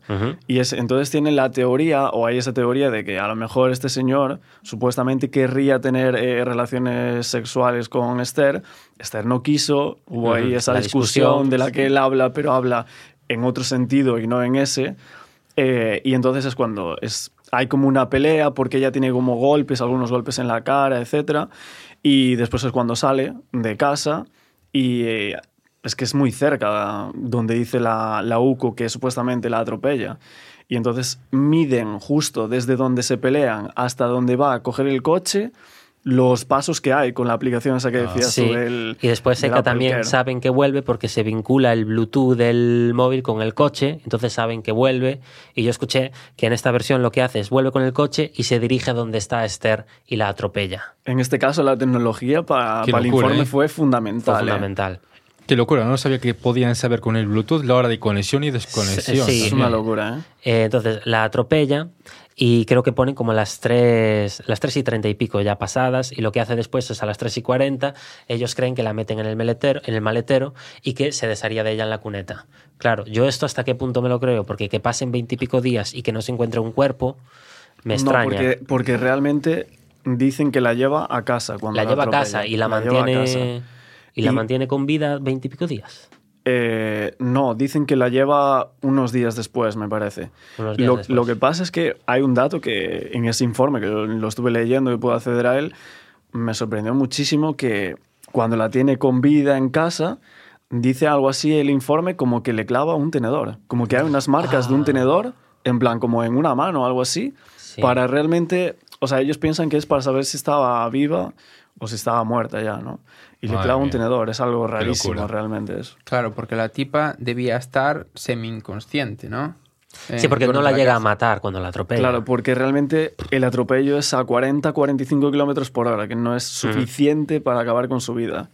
Es que tú date cuenta que eh, la clave aquí del caso, lo que más impacta, es que si esta persona quería acabar con su vida, va, eh, coge el coche, la atropella y en ese momento no la mata, sino que se queda con vida y la deja agonizando durante muchos, muchas horas. ¿Y, y por qué querían matarla? Lo que dice la UCO, eh, creo que tenía por aquí la frase, asesinada en un arrebato. Un arrebato, pero Eso es es que- lo que dice la, la UCO, la- el móvil que, que dice que Es tiene. decir, tuvo un arrebato, pero bastantes días después. ¿Qué significa exactamente un arrebato? Yo A me- ver, un arrebato es tú en el momento en que estás con la persona, ¿no? En plan, como una calentada de... Exacto. Vale. Un arrebato, eso es un arrebato. ¿Y, y el atropello que fue? ¿Otra calentada? No, No, no, o sea, la mató por un arrebato en caliente por esa discusión que habían tenido de que a lo mejor ella quería, no quería tener relaciones Claro. con este señor y él a lo mejor sí que quería tener eh, relaciones, que por cierto, él tiene una hija, tiene mujer. Claro, o sea, ahora lo que falta, bueno, también el golpe este que hay en el, en el coche, en la parte delantera, en uno de los focos, en uno de los que se, se ve como que tiene un pequeño bulto que da a entender que a lo mejor tiene que ver con eh, el golpe que se le da a Esther, que, por eso tiene... ver no se ve, porque el coche es un coche gigante, un Volkswagen T-Rock de Sí. estos Ah. nuevos y tal. Y realmente él dice en, en su confesión, cuando le preguntan, ¿pero tú viste el golpe que tenía el coche? Y dice, yo no vi nada, yo no vi nada. Y cuando salen las imágenes en televisión del coche, dices tú, hostia, pues si no se ve nada. Pero claro, es que esos coches son para eso, para que no se vean esos golpes. Claro. Pero el golpe lo tiene. O sea, Claro. lo- le hicieron el, el estudio y el golpe realmente sí que lo tiene. Pero claro, tú de cara a la galería, a, la- a los vídeos no lo ves porque al final esos coches son muy nuevos, un, un todoterreno grande.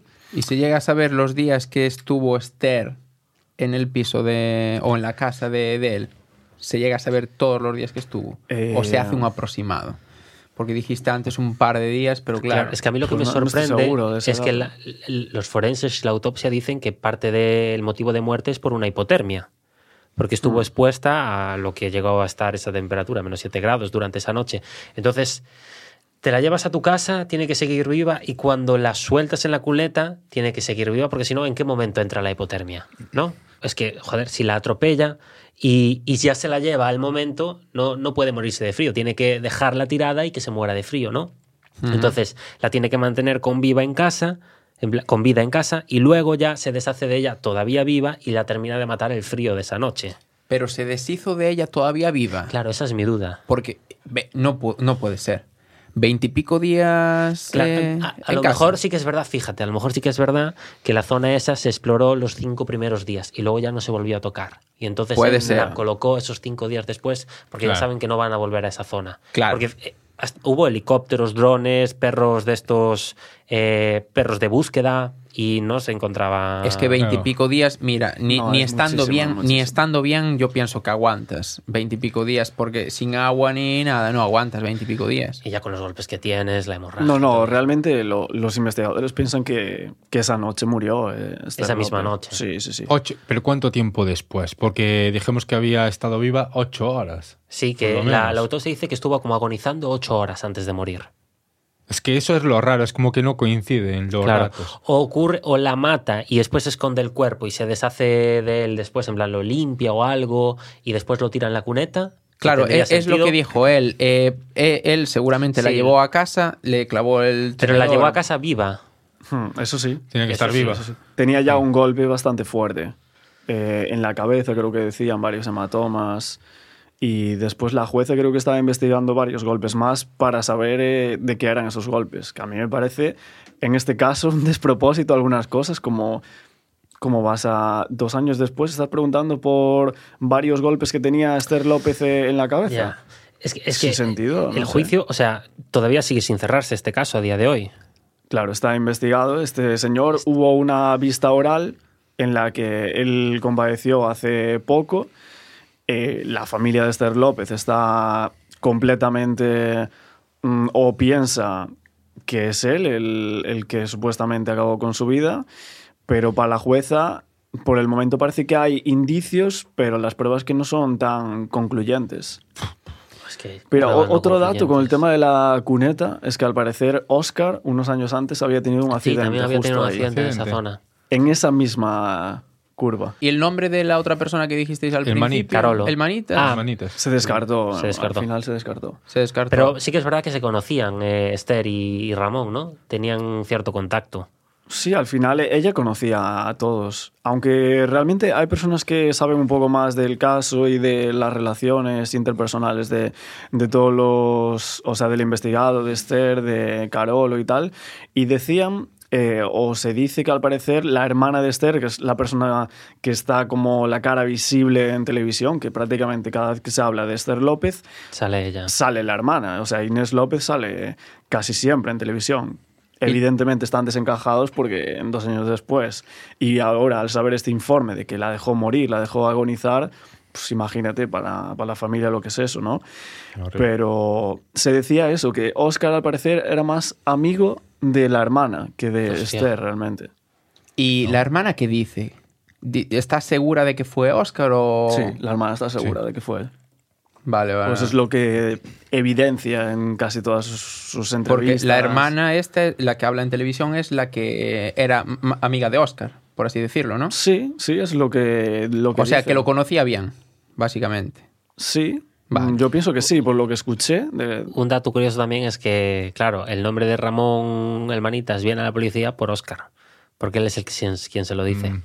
Esa era mi pregunta, porque claro, dijisteis muy pronto Yo lo dije, del un, manitas. yo dije Claro. un vecino y en realidad ese vecino resulta que era Oscar, ¿no? Que se lo había dicho la policía que, que podría ser él uno de los culpables de la muerte de Esther López. Durante el caso vino muy rápido el manitas, ¿no? Entonces, claro, fue el Oscar el que dijo ese nombre. Claro, para Sí, se lo- despistar a la policía y ganar tiempo. Ahora, bueno, salió una noticia súper reciente y es que estaba, ahí- estaban diciendo en los medios que Oscar podría ser inimputable. Claro, eso es lo que os decía yo, que había, Sí, sí. según lo que él declara, bebe esa noche eh, 12 cervezas y se mete varias rayas. Pues estaban valorando de, de que eso iba a ser inimputable a Oscar por eso.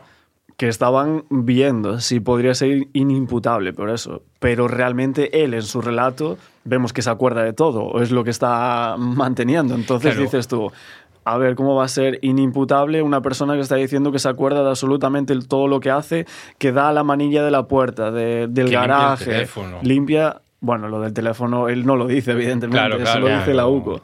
Pero en, lo- en su relato, en lo que dice él, dice, baja Carolo del coche, Esther baja en este punto, justo a esta hora. Se acuerda de todo. Entonces, Sí. no puede ser. Muy, muy mal no iba. No, no. Claro. Claro, pero aunque fuese mal, no tiene ningún tipo de sentido que, que sea inimputable. No sé. Hombre, ¿qué- a- aparte, daros cuenta que si es como dice la UCO, que la dejó agonizar, a Claro. mí me parece muy escabroso. Y sí, y otro detalle más que, que no comentamos es que en ese momento en España la pena por ocultar y trasladar un cadáver era de tan solo un año. ¿Sabes? Tú matas a alguien, eh, coges el cuerpo, lo desplazas, haces lo que quieras con él, solamente la pena te va a aumentar en un año. o sea, ¿crees que lo hizo para tener esa pena? No, no, no, no. Eso digo es a que- nivel jurídico. Claro, que, que solamente está penado por Ah, un que es, año. que es algo que está mal. hecho. Claro. Es como el descuartizamiento. El descuartizamiento a nivel jurídico en España me parece que no tiene ni. A lo mejor creo que es un año y ni eso, ¿eh? De cárcel. Claro, no tiene a pena. una persona. Claro, es como que tú puedes matar a alguien y, y hacerle después de todo que no va a pasar nada más igual que si dejas ahí el cadáver en Claro, el porque lo que se condena es el delito. O sea, porque al final tú piensas, ahora esto, la jueza tiene en sus manos esto. Y te va a decir, vale, puede ser asesinato o homicidio imprudente. Porque como es un atropello, pues la defensa de Oscar te va a decir, pues no la vio o eh, como era de noche no había luz y Sí, la no- atropelló es que no hay más querer". gente para implicar en este caso. Claro, eso que es pueda lo que te va a corroborar decir la, esto. la defensa. Incluso seguro sí. que te contratan peritos diciendo, pues mira, el coche tenía unos rasguños y no es de eso. Pues es lo que va a intentar decir ahora. Y, y la jueza verá si es o homicidio imprudente o asesinato, que es... Y cambia mucho una- la pena de, de eh, prisión. Sí, sí, sí. Sí. Y aparte, cómo cambian las penas es si hubiese, hubiera habido ensañamiento. Ahí sí que aumentaría la pena un montón. Ya, pero está el tipo clavándole el tenedor, ¿no? Son Claro. cosas que puedes poner ahí. sí. ¿Eso se demostró? ¿O es una, cosa- una cosa que se puso sobre la mesa? Es pero- una teoría de la Claro, UCO. Es una informe, teoría, es una teoría. No se puede cerrar Es ya. Es que claro, ¿qué, qué pasa en este juicio para que siga abierto? ¿Por qué no se cierra? ¿Qué falta? ¿Comprobar al 100% que todo lo que se está, se está barajando es cierto? Y cuando se sepa, ya está. Es que hay gente que dice en este caso, pero si todo está tan claro, ¿por qué no está en la cárcel Claro, este señor? porque este no? tío está en libertad provisional, creo que está. Porque o- el tipo no, me pisó la cárcel. Nunca. Nunca. Es tremendo, ¿eh? Y Cuidado. estamos eh. en 2024. Y ya. tú fíjate que, que el caso, para la gente que, que nos escuche y nos vea el podcast, eh, el caso realmente es conocido en España. En otros países no es tan conocido, ¿no? Pero sí que es verdad que las televisiones, sobre todo Telecinco, que es como la cadena aquí más grande, debe ser uno de los casos que desde el 2022, yo creo que prácticamente todas las No se semanas se habla de, de este caso. O sea, es como el principal, sobre todo por las mañanas y tal, debe ser uno de los casos que más se tocó. De hecho, yo creo que se hizo mucha presión desde, desde televisión para o meter a este señor en la cárcel o, bueno, que se hiciera justicia por Esther, porque es que realmente hay otros casos de los cuales no se habla y, y no tienen tantas, ni tanta vista, ni, ¿sabes? Yo, yo pienso que eso influye muchísimo, ¿no? Eh, la presión muchísimo, eh, Claro, que no- lo caso. dejan morir el caso Claro, como tal. Porque, entonces, ¿cuántos años tenían 35. Ah, no. ¿Cuántos años tenía? eh, Oscar y... Esther tenía 35. Oscar, ¿cuántos tendría por ahí? Eh, unos pocos más, creo. 38, me parece. 38. Estoy seguro. ¿eh? el. Ramón tenía como. Era de los 40. 40 entre los 40 Claro. años tendría. Pero Ra- Ramón al final no tiene... No, el Ramón al final se demostró no, que no, pinta nada, ¿no? O sea, fue como un... Un conejillo de. Lo que yo no entiendo Dios. es. eh, ¿Por qué dicen eso del río Duero? ¿Por qué dicen que el teléfono, la señal del teléfono se detectó? En plan, porque. ¿Qué fue? ¿Un- ¿Una coartada o algo? ¿Es mentira? Eso no, no lo entiendo. ¿Por qué.? Porque se pierde la señal en el ¿Sabe? río ¿Por- Duero. ¿Por qué dicen que la señal del teléfono al principio se pierde en las cercanías del río Duero, que justo está cerca de, de la casa de Ramón el Manitas? Claro, pero ¿cuál teléfono? El, El de. Esther. El de Esther. A las 5 y pico, que es la última conexión. 5 y 28 creo que es. Dicen que se pierde allí. Mm. Después no, se, después se comprobará, consiguen clonar el teléfono tal y se comprueba que estuvo en todo momento con, con, con el teléfono de Oscar. ¿Sabes? Claro, pero pues entonces seguramente al principio fue por una versión que dio Oscar para despistarlo. Porque Ah, es que se dieron tantas noticias en este caso que Claro. a lo mejor algunas no También. estaban en lo cierto, ¿sabes? Claro, yo me imagino que al inicio pues uno da noticias que no están contrastadas, ¿no? Hasta que hicieron la copia del teléfono no pudieron decir algo verídico, por Claro. así decirlo. Entonces dirían, bueno, eh, por la zona, claro, pero la zona abarca mucho. Y aparte Oscar le había echado la culpa al Manitas y Sí. el río Duero estaba cerca de la casa del Manitas. Por ahí pudo salir eso. Entonces, ¿se tiene fecha de algún un próximo juicio o algo? ¿Esto está ahí por estar todavía? Hasta el momento, eh, Oscar no puede salir del país, eso sí. Claro, pero está libre, quitaron el- lo que es el pasaporte y tiene que ir a firmar mm, cada lunes. ¿Cuántos años lleva así? Mm, dos, dos años es. Dos Dos años años. Hace dos años. Y, O sea, Pero, ¿qué hace falta para cerrar un crimen así? ¿Sabes? ¿Qué prueba podría ser la determinante? Es que eso es lo que no llevo a entender. ¿Qué hace Claro. falta para cerrar un crimen? Y fíjate que, que el informe parece muy concluyente. O sea, en el informe dicen que este señor eh, fue el que acabó con la vida de Esther López. Por Y- un arrebato, etcétera, etcétera. Porque Lo confesó él como tal, declaró que es verdad todo lo que se dice. No, no, no, si no. no, si no, no estaría libre. Entonces ahí, ahí ya sí que sí sería lo último para. claro, para yo, yo pienso que si él con... Él está diciendo que no, en todo momento, que Sí, lo que él dice que, que todo es mentira, lo de la UCO, que se va a demostrar, que él no hizo nada, que no limpió el coche ese día, que no era su coche el que se ve por las cámaras. O sea, le dice que Ni- no a todo. Aparte tiene así. la presión de toda la, la televisión y ni así se llega a cerrar. No sé, hay gente que tiene teorías de que realmente no fue él y que a lo mejor otros de los implicados y tal, o que pudo pasar algo en una fiesta. No sé, yo... Pero hay como muchos detalles, demasiados, no con- en contra de él. Sí, a mí me parece también que... Es que, joder, lo de los teléfonos, tío, en plan, que se encuentra el mismo teléfono, en plan, el de Esther y el de Oscar se encuentran toda la noche juntos. Pero es que aparte, tío, es que, eh, vamos a ver, a ti te dicen, ha pasado este crimen, imagínate que te investiga la policía y tú no has sido, ¿no?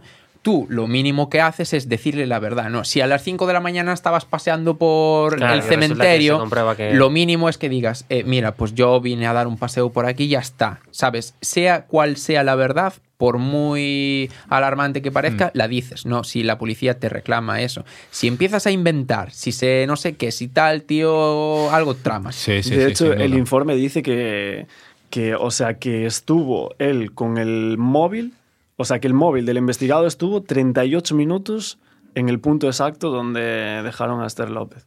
Ah, encima. Vamos encima. Y de hecho, a los días siguientes de, la desaparición se hicieron como varias búsquedas en Google Maps por esa zona. Y él dice en la vista oral, cuando le preguntan por eso, dice, no, pero es que como tengo una agencia de viajes, estaba programando un viaje para, para ir a Valencia, algo así, dice. Pero, y le dice la jueza, pero ¿realmente estás preparando un, un viaje para ir a Valencia y tienes que moverte justo a ese punto? Claro, es, Es que raro, eh, ¿eh? es todo muy raro, tío. Eh, eh, Es que nadie Es se un lo cree. despropósito. Nadie se lo cree. También el tema de la chaqueta, que decían que tenía como saliva de Esther justo en este lado, y entonces las- Sí. los investigadores piensan que es como...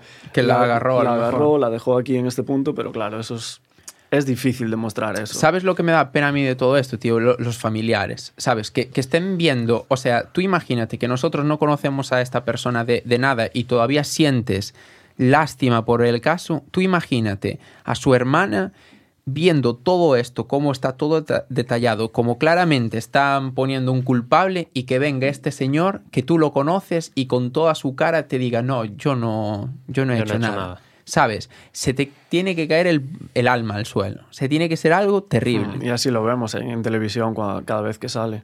Pero es que tiene que ser algo, tío, que, no sé, me revuelve por dentro eso. antes de- del coche hablaste de- del tema de la centralita, que fue otra de las pruebas de las cuales se habló últimamente, de que No, la se borró la, la centralita hasta dos veces del coche.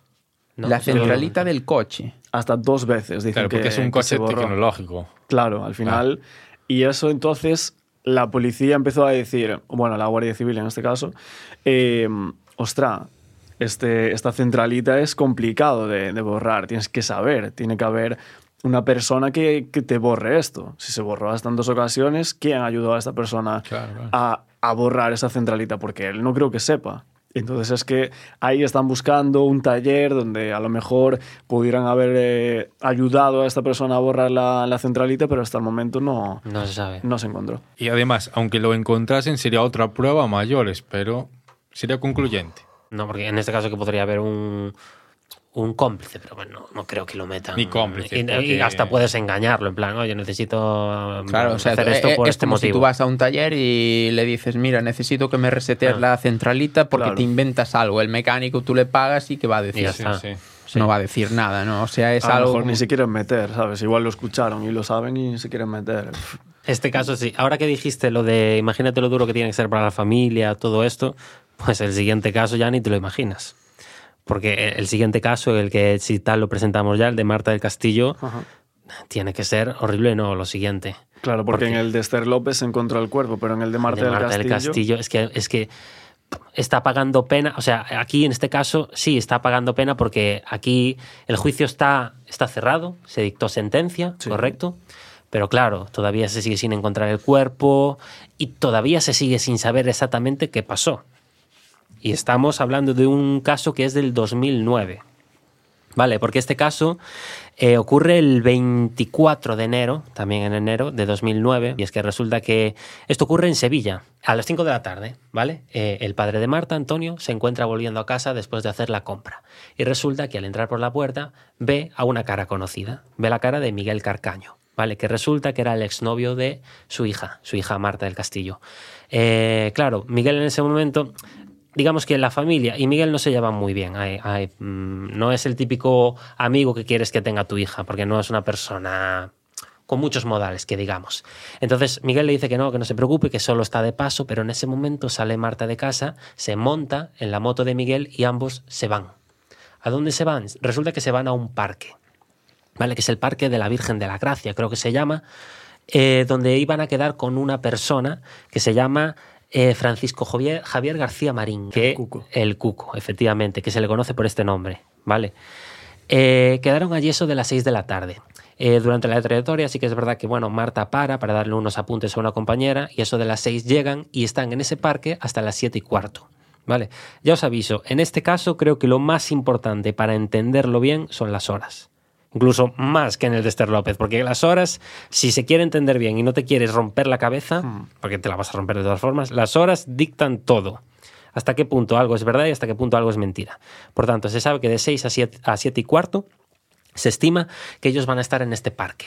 Luego se van a separar. Marta y, y Miguel se van a ir por un camino y el Cuco se va a ir por otro parece ser que, bueno, Marta y Miguel se van a ir a ver el Cristo de las Tres Caídas, bueno, una figura que hay eh, en Sevilla que está en la calle de Triana, en la calle Pureza de Triana, y hasta las 8 de la tarde, que va a ser cuando, digamos, Miguel va a llevar a, Marta a su casa, que aquí hay un dato muy curioso y es que parece ser que se paran en el puente de Triana y ahí los encuentra un conocido que están hablando cinco minutos con, con Marta y luego ya vuelven, ¿vale? Este conocido es, a mí me llamó mucho la atención después por el juicio, porque suelta una cosa que rompe por completo a, los jueces. los desencaja. ¿Los ¿Lo, contamos? No, cuando lleguemos al juicio lo contamos. Hasta ahora es todo oficial. No hay misterios, ni teorías, ni nada, ¿no? Es todo oficial. Eh, lo que pasa... yo creo que deberíamos contarlo, porque realmente la, historia aquí tiene ya un apartado, porque tú estás diciendo que eh, va con Marta va con Miguel, pero esta persona dice esta persona que lo desmiente. Esta persona lo que ocurre en el juicio es que dice que en realidad la persona que se presentó no era Miguel, que era el Cuco. Que se lo presentó como el Cuco. O sea, Marta dice, o sea, el señor este que se llamaba Ángel, si no me equivoco. ¿Mm? Eso no, lo sé, no lo sé si se llamaba ah, Ángel. Eh, pues dice, no, eh, no era Miguel, me lo presentó como el Cuco, era un chico así sí, canijo, rapado. ¿Y lo describió bien como si fuera el Cuco? Sí, sí, sí. De hecho, en el juicio como que se hizo... Se tuvo que, que parar el, juicio en ese momento. Y trajeron a Miguel para que comprobaran si la persona que se presentó era esa y dijo que no. Y él siguió diciendo que era el Cuco. Claro, entonces, ¿es oficial esto? no lo sé. Entonces no es tan oficial. Es que aquí no sé hasta qué punto decir de qué cosas son oficiales que no. Eh, después, cuando ya. A partir de las 8 de la tarde es cuando empieza el caso como tal. Hmm. Vale. Porque a las 8 es cuando Miguel eh, y Marta van a llegar a casa de Miguel, que es la casa de los Carcaño, donde solamente vivía el hermano, que es Francisco Javier, y, y Miguel. Claro, eh, llegan a casa pues entre las 8 y las 8 y 20. Y en el momento en el que Marta entra en casa de, de Miguel, se, puede decir que surge el caso más caro de toda España, porque la de pasta que se gastó en la búsqueda de Marta del Castillo creo que es el caso más caro que hay. O sea, se gastaron, sé que se gastaron más de 600.000 euros en, la búsqueda del, cuerpo. del cuerpo. Y después los que se gastarían a mayores. Claro, ¿qué ocurre? Ocurre lo que pasa eh, en este caso es una menor de edad, los padres se preocupan. Sí, porque Marta en aquel entonces, ¿cuántos años tenía? 17. 17 años. 17 años. Sí. Y el Cuco también era menor, por cierto. ¿El Miguel Carcaño? Miguel no, ¿no? Miguel, Carcaño, tenía 19. 19, años. ¿Y el Cuco 14 o 15? 14. Era menor de edad. Sí. sí. También. Otra de las cosas que comentabas que vivía el hermano eh, de Miguel Carcaño y él en el piso. En realidad solo vivía. Sí, el, otro vivía con su novia, sí. Entonces, eh, tenemos Marta con 17 años, el con 14 y Miguel con, con, 19. Sí que es verdad lo que dijiste ahora, lo de que, que no lo comenté. Eh, en esa casa, en principio, solo vivía el hermano. Miguel, bueno, iba a veces de paso, pero la mayoría del tiempo vivía con, con su novia, que vive en Camas, que está un poco alejado de la zona de, de la calle donde vive Miguel. El tema es que a las 8, 8 y 20 aproximadamente, entran en esa casa y no se vuelve a saber nada más de Marta esa noche. Entonces, ¿qué ocurre? Que los padres se empiezan a preocupar, porque claro, la madre ve que Marta ya deja de contestarle a los mensajes y Marta tenía un toque de queda. A eso de las 10, 10 y media, Marta tendría que estar de vuelta y no está. Entonces la madre, que se llama Eva, empieza a contactar con, amigas para ver si saben algo. Pero claro, el padre ya había visto a Marta subirse en, la moto de Miguel. Entonces saben que Miguel está implicado. ¿Qué pasa? Que la madre necesita conseguir el, número de Miguel. Lo acabará consiguiendo y acabará llamando a Miguel. ¿Vale? Al principio Miguel no le contestará. Eh, pero resulta que, bueno, ella eh, consigue eh, llamar a una amiga para que convenza a Miguel diciéndole que, que Eva quiere hablar con él. Entonces, le llamará, tendrá una conversación donde básicamente ella dice en el juicio que a primeras lo hará de buenos modales. Le dirá, mira, eh, Miguel, sé que Marta estuvo contigo a eso de las 5 de la tarde, eh, pero el tema es que Marta no ha vuelto a casa. ¿Sabes qué ha pasado? Y Miguel le va a decir la versión de que, no lo sé, yo a las nueve y media dejé a Marta en el barrio, donde siempre, junto a esta cristalería.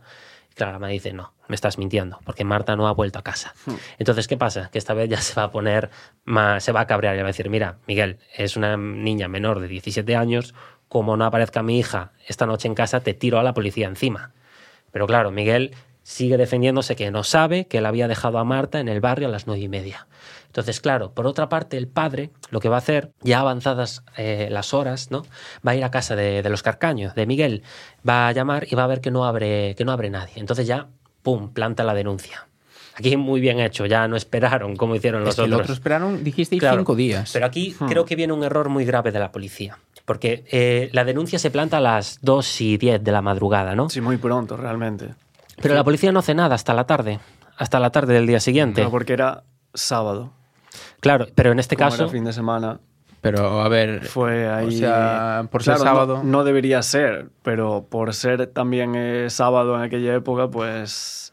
Pues a mí me parece que era fundamental que empezaran en ese momento, que se le dijera el nombre de Miguel y que empezaran a analizar ya todo, porque es que es posible que en esa noche ocurriera todo y empezar tan tarde.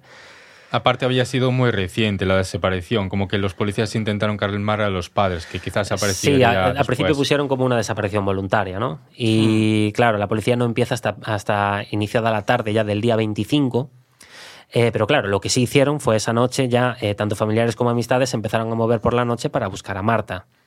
Eh, bueno, obviamente eh, ya lo primero que se le viene a las amistades es Miguel, pero bueno, a Miguel le van a estar molestando durante toda la noche para saber dónde está Marta. Siempre va a decir lo mismo. De hecho, el caso cambió la ley.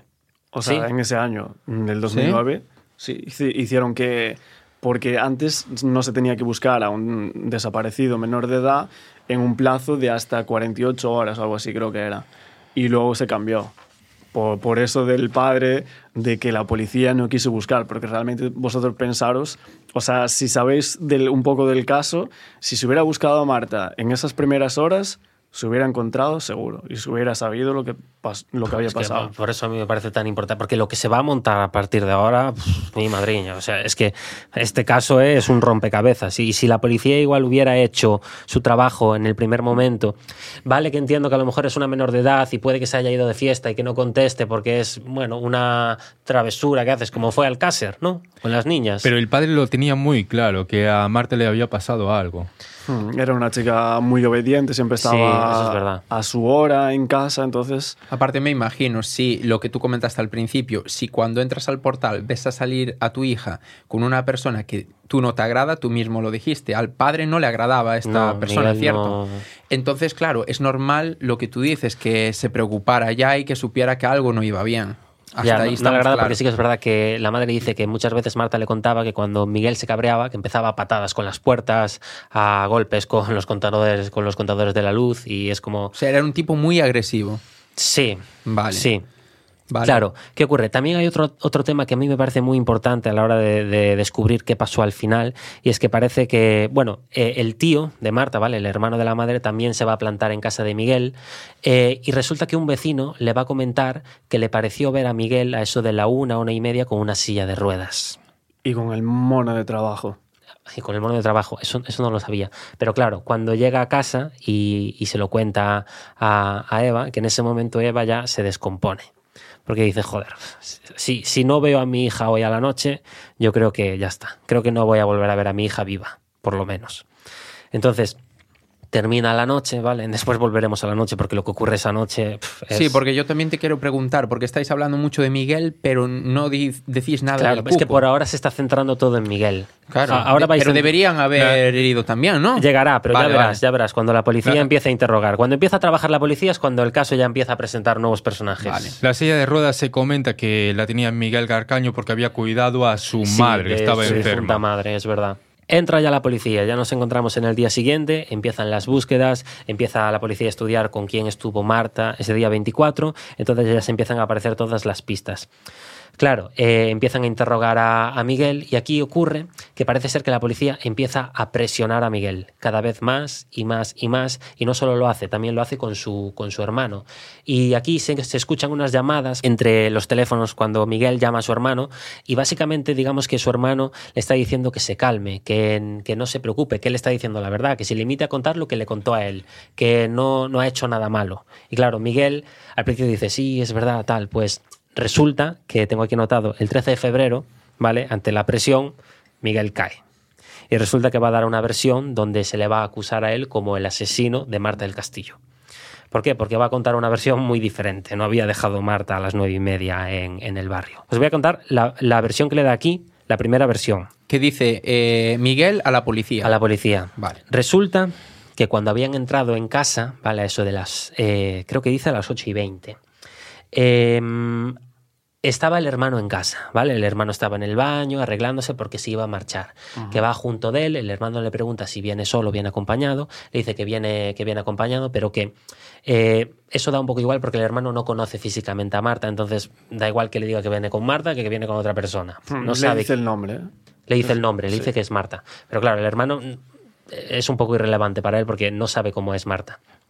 El tema es que después el hermano se va, ¿no? Ellos se van a meter en el dormitorio y va a haber una discusión, ¿vale? Porque resulta que Marta le pide que deje a su novia actual para volver con ella, para retomar su antigua relación.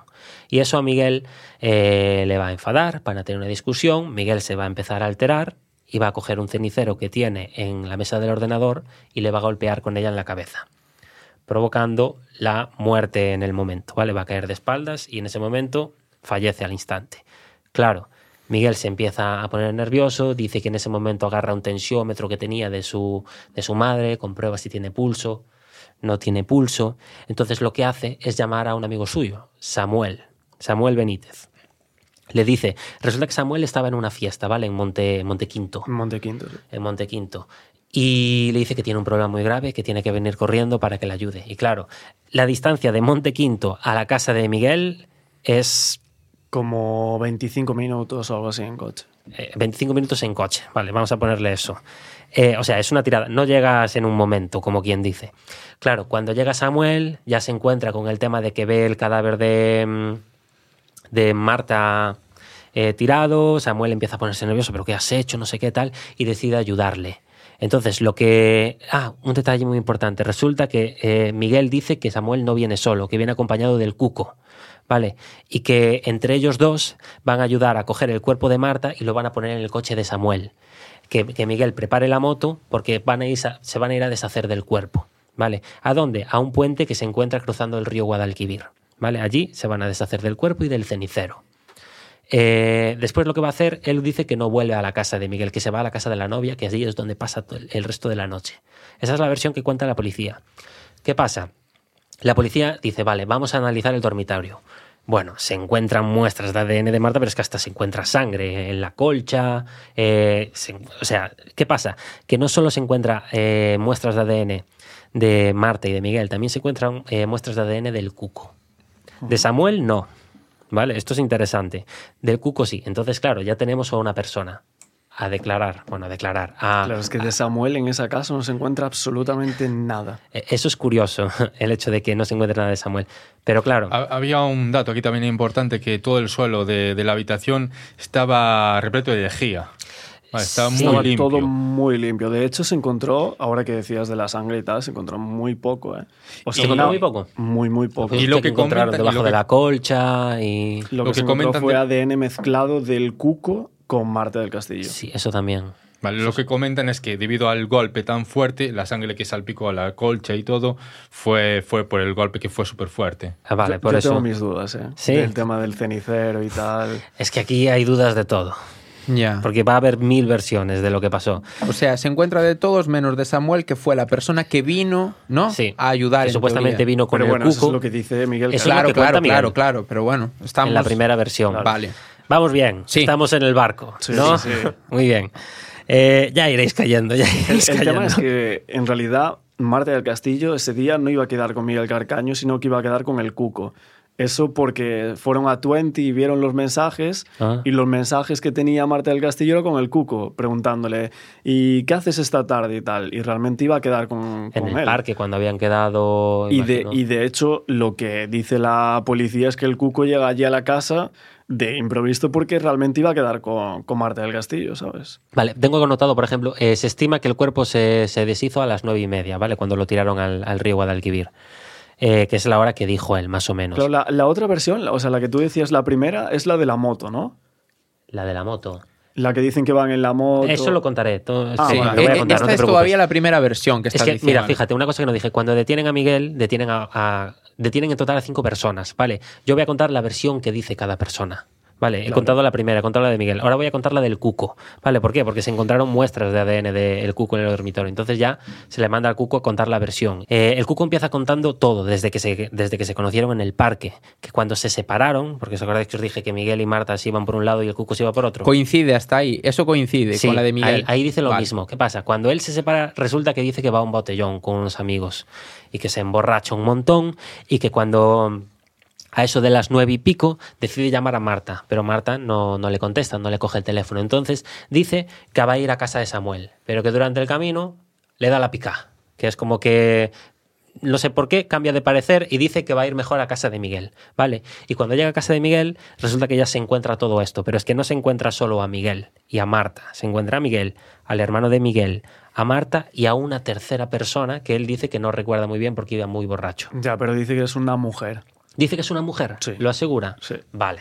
Eh, eh, lo de la mujer también es importante porque... Y no ve al Samuel este. No, Samuel- a Samuel, a Samuel no, no lo lo ve. menciona. No lo ve. No lo menciona en esa, Importante eso. Vale, vale. A Samuel no lo menciona en esta versión. en esa versión. Vale. no. De hecho, esa versión que estás diciendo es de un infiltrado, que si quieres después hablaremos. Sí. Pero ese es que lo graba porque tenía una grabadora, la cual empezaron como a grabar a la- el entorno del cuco, a la madre, al padre. Se infiltró, era un, un infiltrado de la policía que se infiltró, se hizo pasar por decían supuesto amante de la madre y tal, y fue ahí cuando lo llevó a dependencias policiales y el cuco le confesó eso, que llegó allí a la casa y que vio eh, que estaba él, Miguel, el hermano y, Y esta una persona, persona. que dice él que y una mujer. Que no Vale. sabe quién es porque iba muy borracho. ¿Cierto? Sí. Y que no conocía. Sí, tampoco sí. a mayores, creo. Vale. Creo que no la conocía. Eh, Pues en esta versión lo que dice es que después eh, el cuerpo de Marta se va a mover a un coche, que no se sabe de quién es el coche, y que después eh, se desharían otra vez del cuerpo en el río Guadalquivir. Coincide también ahí. Ahí también coincide. Pero bueno, no coincide con la versión de, de Miguel, porque en la, en la versión de Miguel llegan Samuel y el Cuco ambos en el coche. Vale. Entonces, ahora le toca a Samuel, y aquí viene lo de la moto, lo que dices tú, que resulta que eh, Samuel recibe la llamada de Miguel esa noche, diciéndole que Miguel tiene un problema muy grande, que venga a ayudarle, tal, y en ese momento él viene, él solo, supuestamente coge un autobús, según dice él, y se planta en casa de, de Miguel, ven lo que pasa con el tema del cuerpo de Marta y lo que hacen es, Samuel le dice que prepare la moto porque se, se lo van a llevar entre ellos dos a, a Marta en la moto, ¿vale? Es decir, quien conduce es Miguel, detrás está el cuerpo de Marta y detrás del cuerpo de Marta está Samuel. Nah, que eso es una locura. En Sevilla, centro, con un cuerpo en mitad de, lo, de las dos personas. Ya. es que no tiene ningún tipo de sentido. ¿eh? Claro, y que sí que es verdad, vuelven a coincidir en el sitio, ¿vale? Se la van a llevar a este puente y se van a deshacer otra vez del cuerpo. Por eso lo- los investigadores policiales realmente piensan que donde está Marta es en el Guadalquivir, porque esas primeras versiones que se dieron es que la tiraron ahí a ese, al río. Y como el río es tan grande y es tan complicado a lo mejor eh, encontrar un cuerpo allí, pues que no se encontró por eso. Aparte, en esa época el río iba hasta arriba de agua y el fondo del río Guadalquivir es muy lodoso. Sí, eso, eso es un detalle que, que contaron cuando se sumergían los, los, los submarinistas, que la, la- la luz que tenían, que tenían que comunicarse palpando, porque estaba todo súper... De hecho, hicieron pruebas con, con cerdos. O sea, tiraron cerdos a ver cómo, de en dónde desembocaban y tal. Sí. ¿Y los encontraban o era muy complicado? Eh, me parece que uno iba por un lado y otro por otro y... Y mm, u- otra pregunta, ¿se sabe si lo tiraban con peso o la tiraron así no, tal la cual? tiraron tal cual. La versión de ellos, claro, porque Yo no la realidad nunca se la- sabe. No lo escuché Claro, nada de que esa la tiraran con versión peso. es que la tiraron y, Así, tal y ya cual. Me suena que los cerdos acabaron apareciendo a los 3-4 días flotando. Pasamos ya entonces, porque falta más gente por contar la versión. Faltan falta el hermano. Sí. Falta el hermano. El hermano cuenta que, bueno, lo que él hizo esa noche sí que es verdad que cuando llegó eh, eh, vino Miguel a hablar con él, que se estaba cambiando, que se estaba peinando en el baño, le pregunta que si viene solo, tal, tal, tal, le dice que viene con Marta, pero él comenta que no conoce a Marta físicamente, entonces no sabría decir si es ella o no. Que después resulta que sale a las ocho y media y se va a jugar con, bueno, se va a casa de su exmujer a jugar con su hija hasta las once y media, lo viene a buscar su pareja y que lo lleva a trabajar a un bar. Y que la pareja, ¿vale? Que es María García, le dice que si puede quedar en su casa a preparar una oposición, ¿vale? A estudiar toda la noche. Y claro, eh, Francisco Javier le dice que sin problema. En el caso de que haya alguien, ella dice que en el caso de que haya alguien, que no. Si está Miguel, por ejemplo, que no, que no va a quedar allí. El tema es que ella, supuestamente, eh, cuando la mandan contar su versión a ella, ella va a estar allí toda la noche, hasta las 8 de la mañana, y dice que en todo momento no va a aparecer nadie. Que esto creo que se desmiente después. ¿No? Porque hay como varias, gente, varias personas que, que van a casa de, los Carcaño y dicen que no hay luz, que ni siquiera... Claro, eso es el padre, lo que contabas tú, que fue el padre, eh, picó allí a las ventanas y allí no respondía nadie. O sea, el padre, tú imagínate, el padre desesperado a las 12 y 50, si no me equivoco que es, que va allí, incluso llama por teléfono a Eva Casanova, que es la, la madre de Marta, y, y dice, ¿dónde es el piso? Le pregunta a su mujer en ese momento dónde es, y le dice, es aquí. El padre peta a las ventanas y allí no abre nadie en ese momento. Y en ese- Cuando María García Mendaro, que es la novia de- del, Del- hermanastro de sí. Carcaño, dice, eh, pues sí, yo estuve allí estudiando toda la noche, estaba en el salón con la luz un poco encendida y desde las 12 de la noche que decías que dejó al hermanastro en el bar Seda a las once y media, trabajando hasta las 3 o algo así. Hasta las... eh, sí, yo eh, la versión se cuenta que estuvo hasta las 3 y que luego se fue a otro bar hasta las 4. Sí, Y al bar luego- mínimo, un bar de copas que estaba cerca. De hecho, aquí hay que decir que ninguno, o sea, ninguno de los dos bares se investigó. Ninguno, de los Ninguno dos. de los bares se corroboró si realmente él estuvo allí.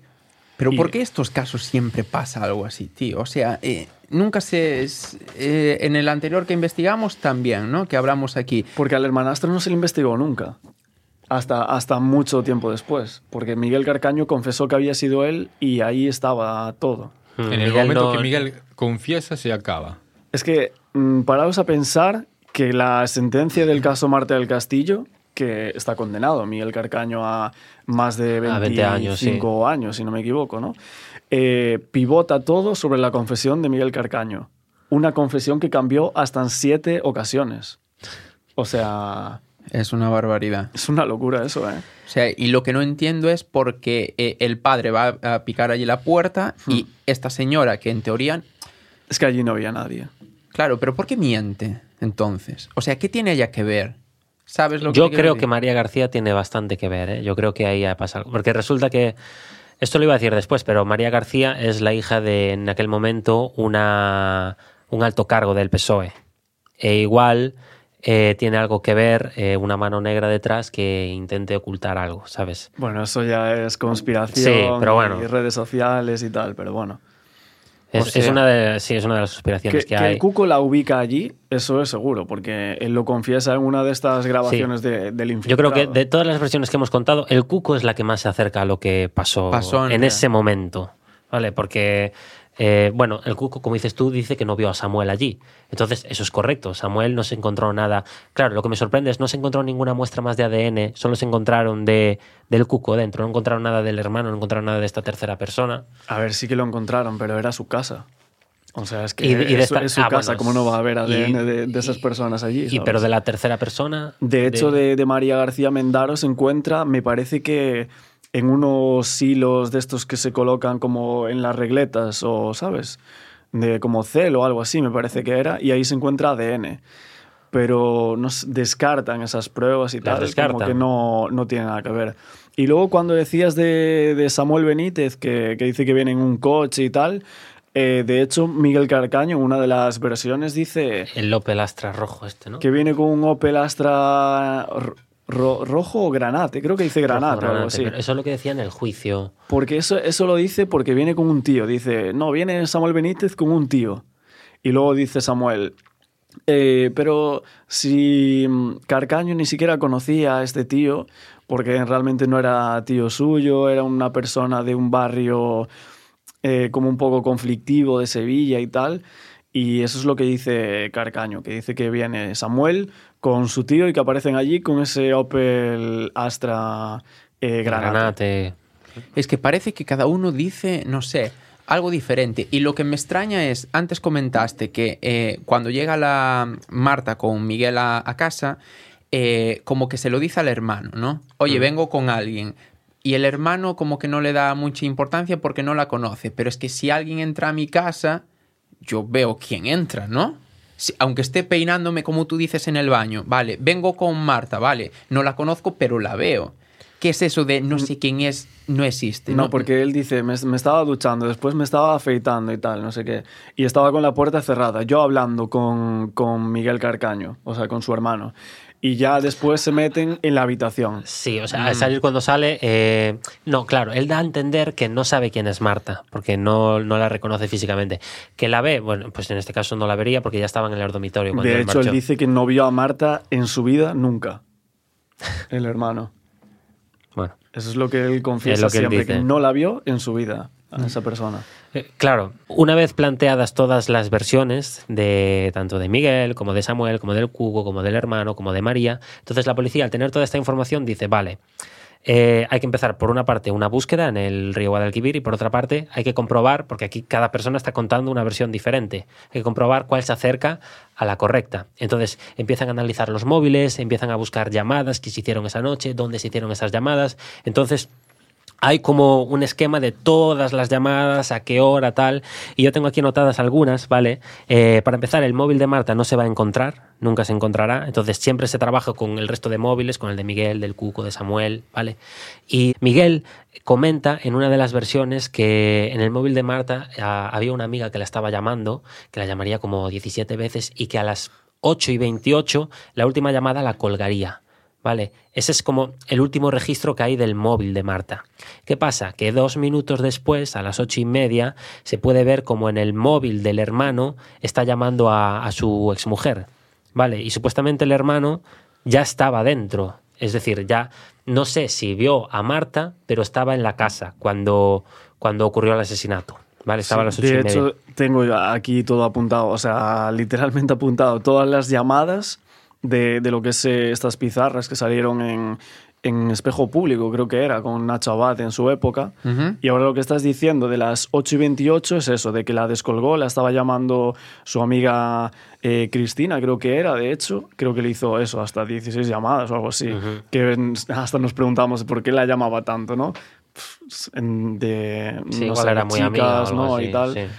Y, y las llamadas que hace el hermano son a las ocho y media desde León 13 a las 8 y 34 y hay una última a las 8 y 41 que los investigadores lo, lo posicionan en, en León 13, o sea, en la... O sea, sigue en el mismo sitio.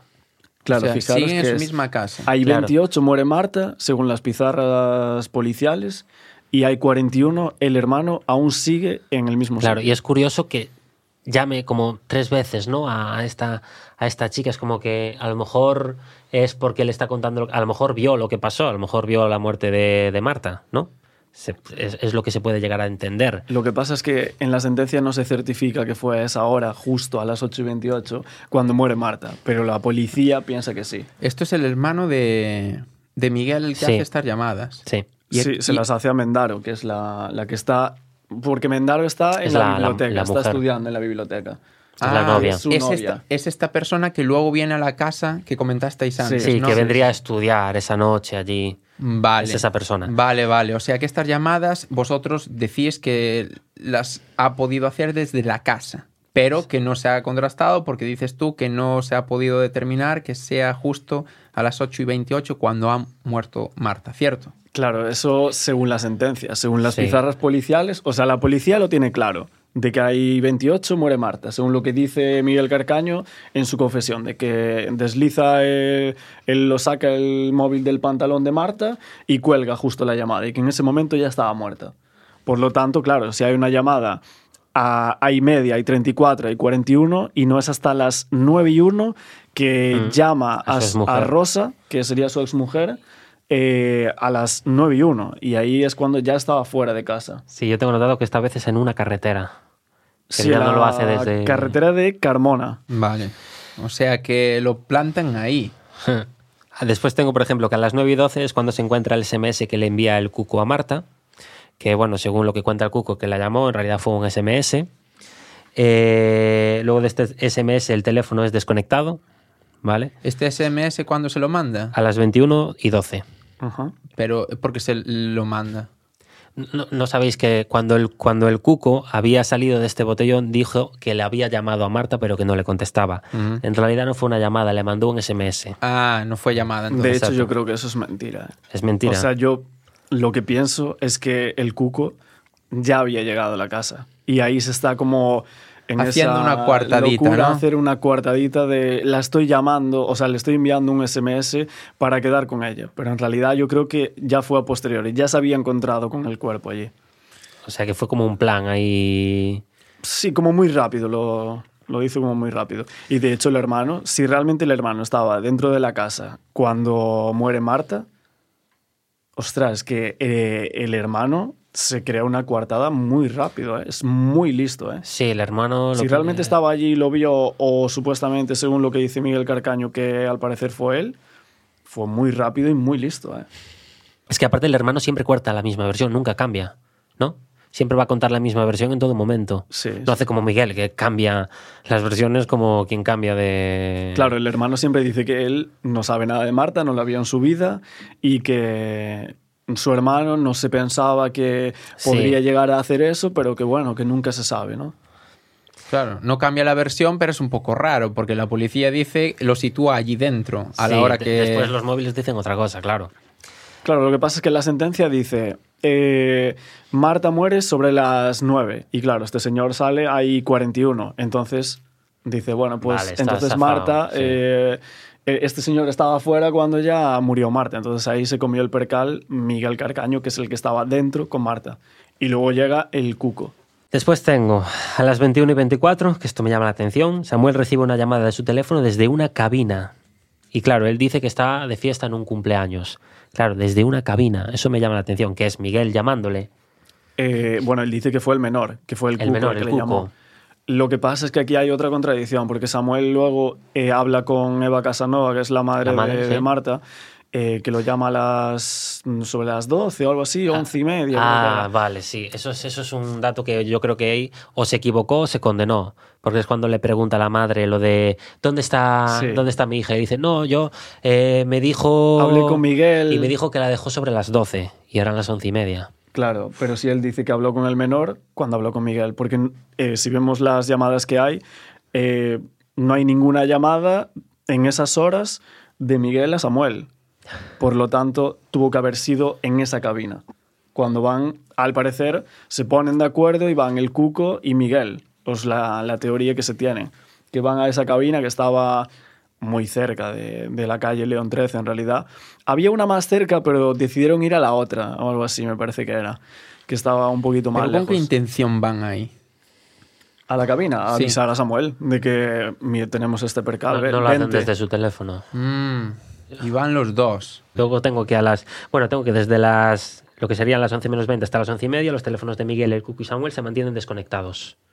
¿Vale? Y que luego a las 23.34, Eva, aquí es cuando ocurre esto, lo de que llama a Samuel y le dice que no, que Miguel la habría dejado a las 12. Eh, claro. Eh, después tengo dos cosas a comentar. Y es que, para empezar, los padres del Cuco declaran que su hijo llega a casa sobre las once y media.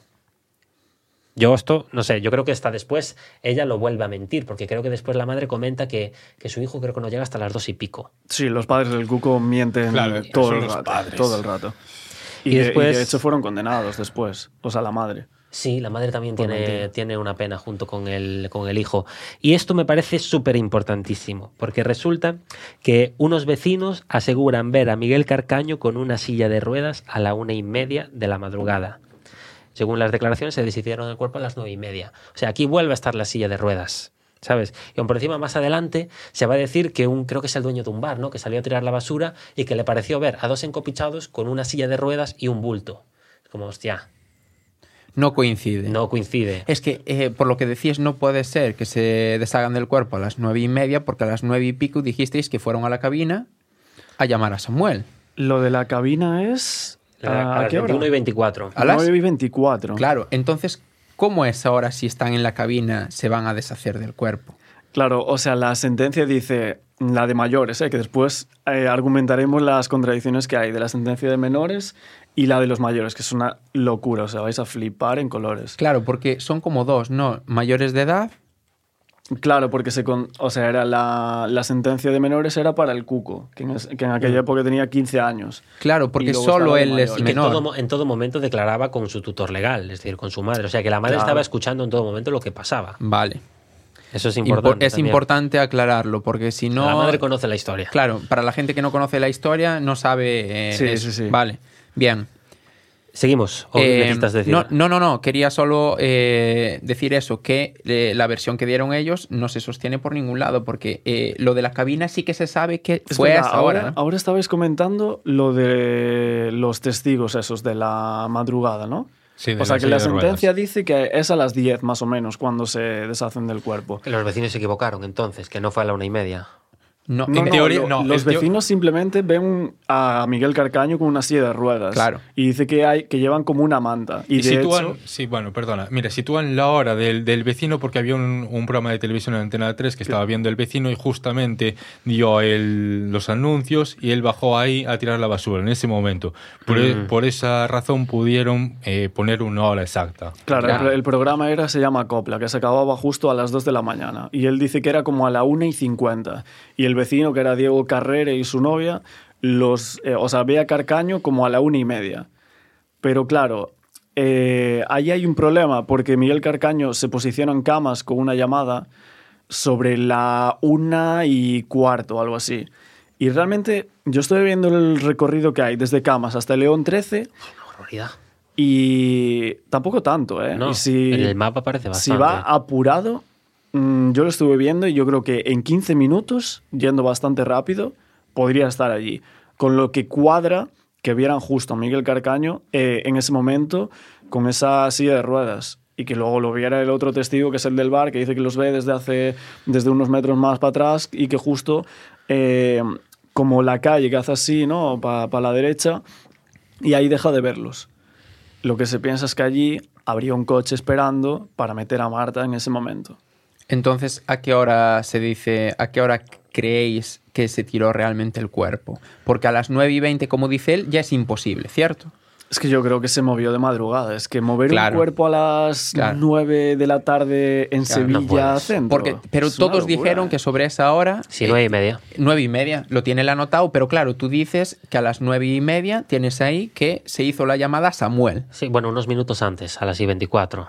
a las y 24. A ver, muy cerca. Tendría que ser todo rapidísimo para que tenga sentido. Sí. Claro, pero Claro. entonces ¿para qué iban a llamar a Samuel?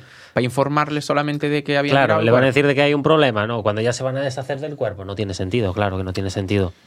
Entonces es eso. O hay algún plan hecho antes que está Samuel en medio, o no, no sé por qué llaman a Samuel a esas horas. Vale. No lo entiendo. Bien, Pero bueno, entonces... A ver, en verdad cuadraría. O sea, lo llaman y Samuel viene desde Montequinto con el coche.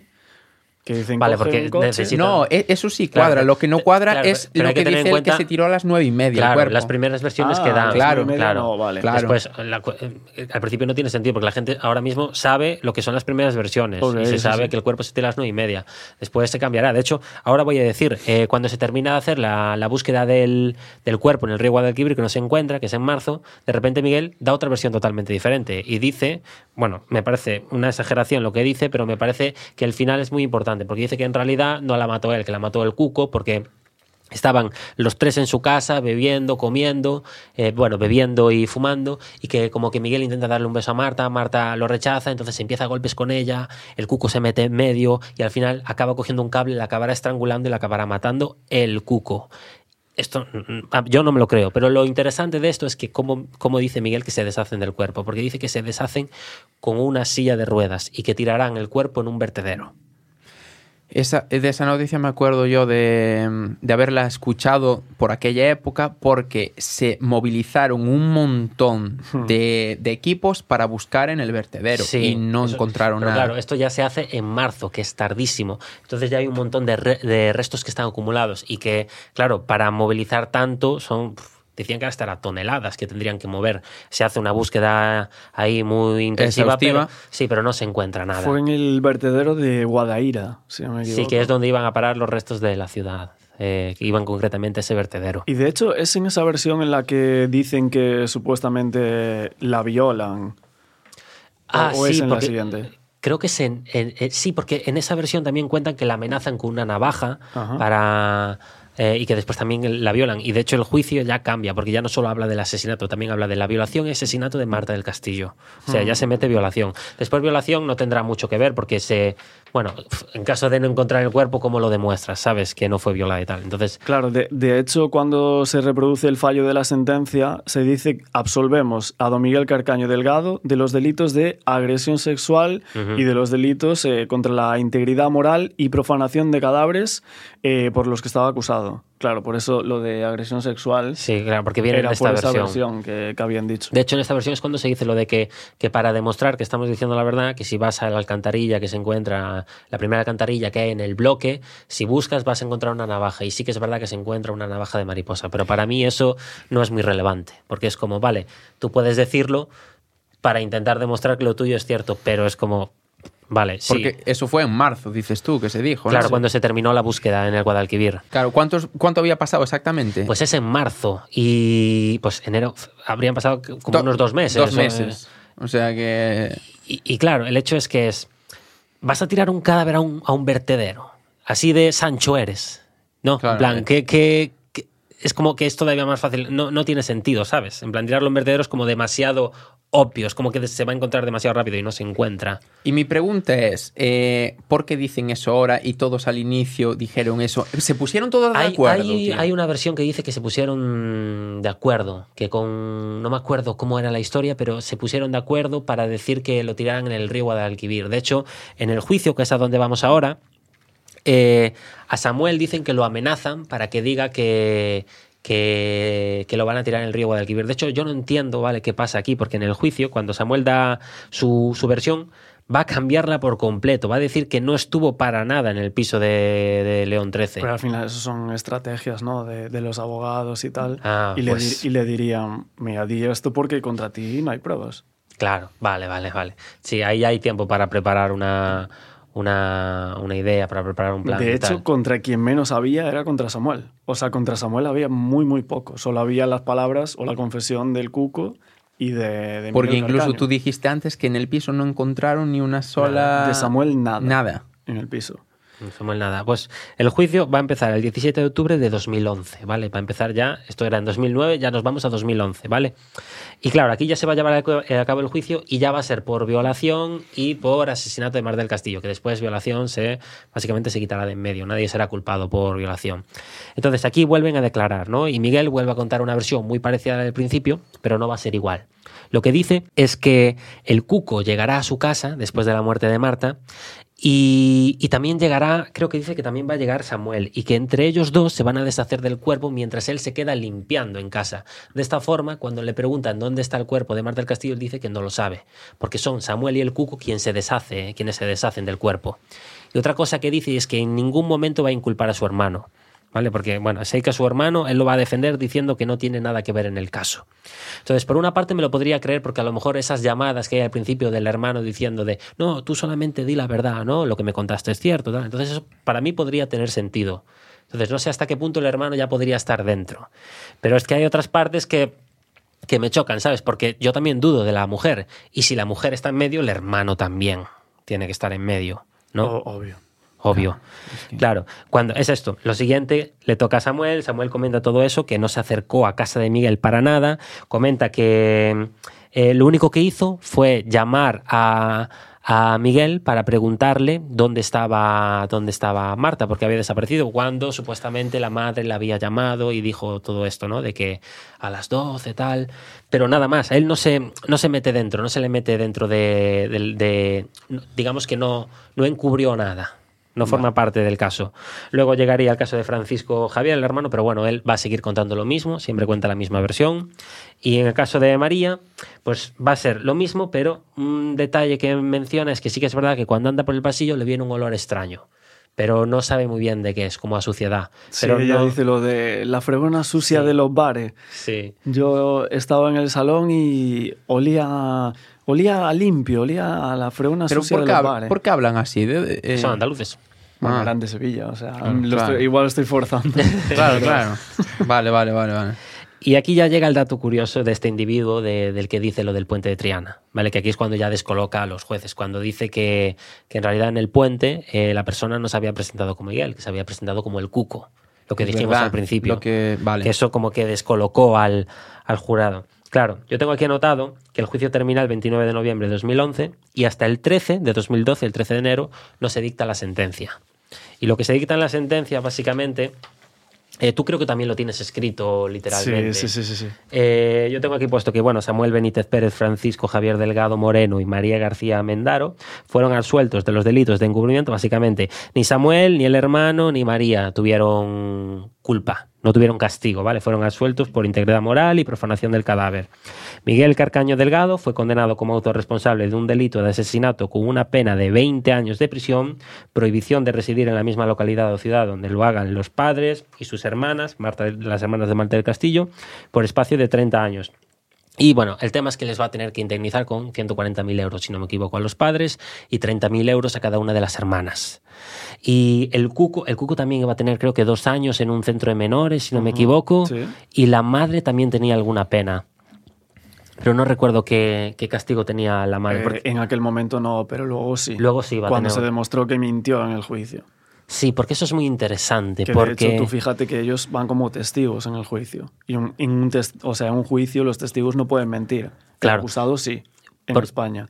Porque después cuando se dice lo de que la familia pone una recompensa de un millón de euros por alguien que dé una prueba válida de dónde está el cuerpo, esta llamada que yo no entiendo muy bien cómo se Es del consigue. infiltrado, el es del infiltrado. Eso es súper interesante porque parece ser que la madre comenta como que el hijo le contó dónde está el cuerpo o algo así y ella quiere hacer como una triquiñuela para que un abogado dé una pista y así ellos se queden con el dinero de forma anónima. Pero como que el, el marido está diciendo que eso es encubrimiento, que no es ninguna prueba. Y bueno, la tía se vuelve loca, empieza a chillar con él, que no, que es ayudar, no, es Y encubrimiento. esto todo siendo grabado.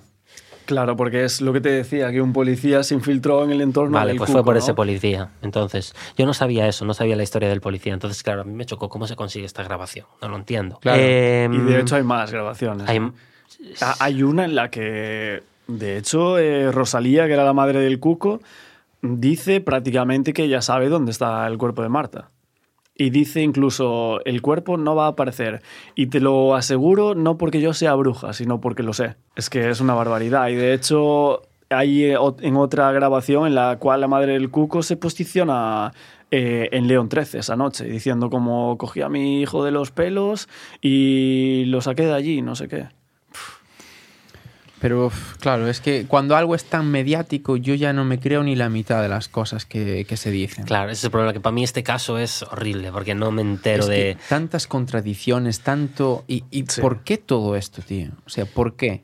Y, y no ves la familia que está reventada, ah, sufriendo, y no eres capaz, tío, ya te pillaron. Di la puta verdad al menos. Deja a la familia descansar, no, no sé. Sí, de Me- hecho, la madre, cuando Miguel está en la cárcel, como que le va a mandar una carta, ¿no? De...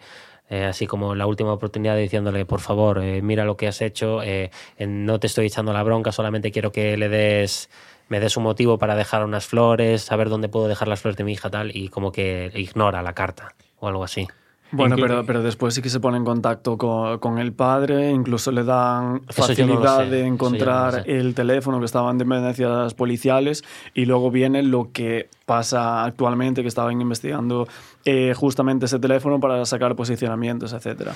Y, y la carta que le manda, porque yo también vi que Miguel, cuando está en la cárcel, le manda una carta al hermano diciéndole que, que está cansado, que o dice la verdad o lo va a contar todo él o algo así. No sé si sabes de qué carta te estoy hablando. Eh, bueno, hay una carta de, de Miguel Carcaño, que es la última confesión de Miguel Carcaño, que sería la séptima. Fíjate cuántas hizo eh, este barbaridad. señor. Claro, porque después hay una que dice que en realidad el hermano le golpeó con una culata a Sí, Marta, que ¿no? es el hermano, el Claro. que supuestamente mata a Marta, según lo que dice Miguel Carcaño. Y de hecho, los padres de Marta, de Marta del Castillo es la versión que más creen, Más defienden. que es la versión que más defienden. Claro, que es por- como que dice Miguel Carcaño. eh, sí, en ese momento, cuando el hermano estaba dentro del baño, ahí es cuando se produce una discusión entre los hermanos por el pago de una hipoteca. Sí, porque Seika no, no tenían dinero para pagar, eso creo que me lo sé más o menos, no tenían dinero para pagar eh, ese mes y Seika el hermano le va a preguntar y dice que él como que sacó 800 euros, se pilló una play y tal, y entonces le empieza a golpear, Marta se pone en medio y, y, bueno, él dice que, que, mm, que el hermano trabajaba como vigilante de seguridad y que tenía a su disposición un arma y que la golpea con la culata.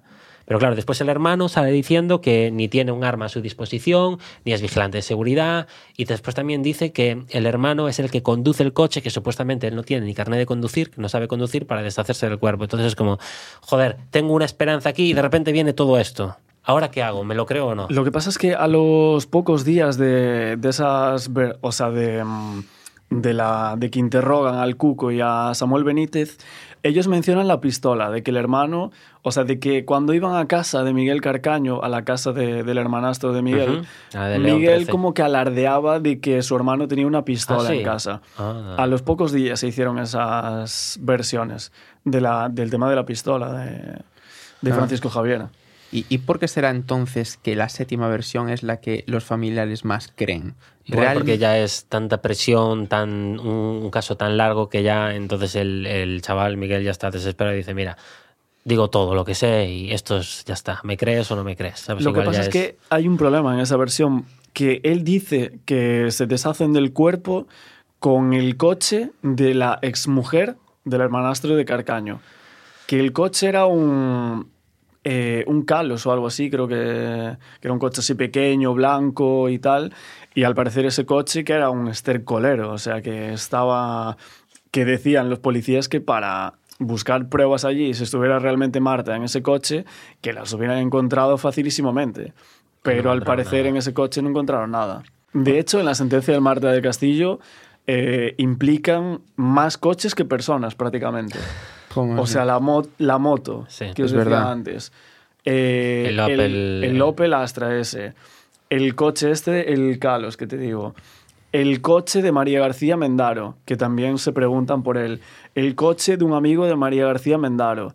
Luego, un coche de, de la madre del Cuco. Otro coche de la madre del Cuco, que no se sabe dónde estaba y luego aparece en una calle eh, desaparecido. Y luego eh, había alguno otro más, pero no me acuerdo. Y el que más piensa, en base a la sentencia, el que más creen es el coche de la madre del Cuco. Porque se limpia, al parecer, a los pocos días.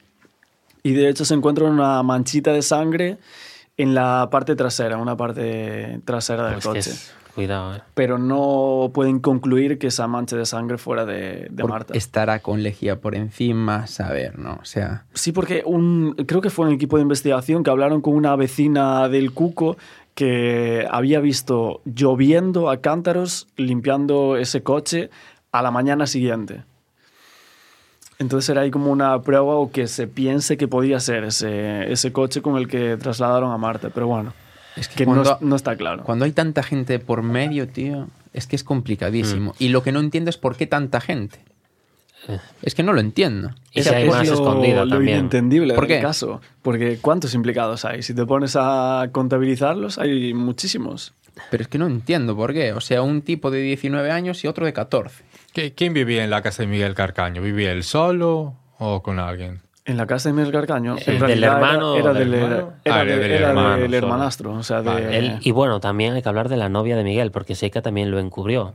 Porque ahora sé que salieron unos textos de Twenty, ¿no? Sí. Unos mensajes que, cuidado, y está la famo- el famoso dicho de me debes una, ¿no? Ese famoso dicho que le dice de no te preocupes del caso este porque, bueno, eh, me debes una o algo así que... Pero claro, yo no sé muy bien a qué se refiere con me debes una, si es que le encubrió o hay algo más. ¿A qué se refiere? A ver, realmente la, lo que es la menor, que era la, la novia de Miguel Carcaño en ese momento, ella dio hasta tres versiones.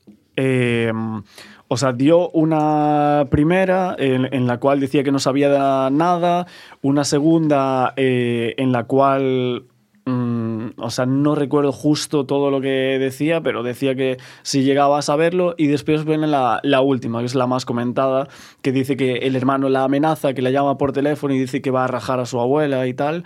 Y que luego la escucha la voz en el juicio. Y los jueces di- dicen que no es concluyente, que escuchar esa voz y tal, y como que no es concluyente justo que, que, mm, supiera que era la voz del hermano de Miguel Carcaño porque nunca la había escuchado. Y de hecho hay muchas partes en la sentencia en las cuales se menciona a Francisco Javier culpándolo porque esta, o sea, esta chica, la menor, lo culpa porque dice, si Miguel Carcaño esa noche me dijo que iba a limpiar eh, un charco grande de sangre Claro, en porque- el piso de su hermanastro, que lo iba a limpiar con él. Pero no le decía que era de Marta. Sí, sí, que era. sí, sí, que o sea, es que la, la- la Sí. novia ya sabe desde un principio que Miguel mató a, a Marta. Porque, bueno, ¿os acordáis cuando en la primera versión digo que se deshace del cuerpo y que no va a casa de Miguel, que va a casa de su novia? Mm. Vale, entonces ahí es como cuando yo entiendo que se lo cuenta o algo.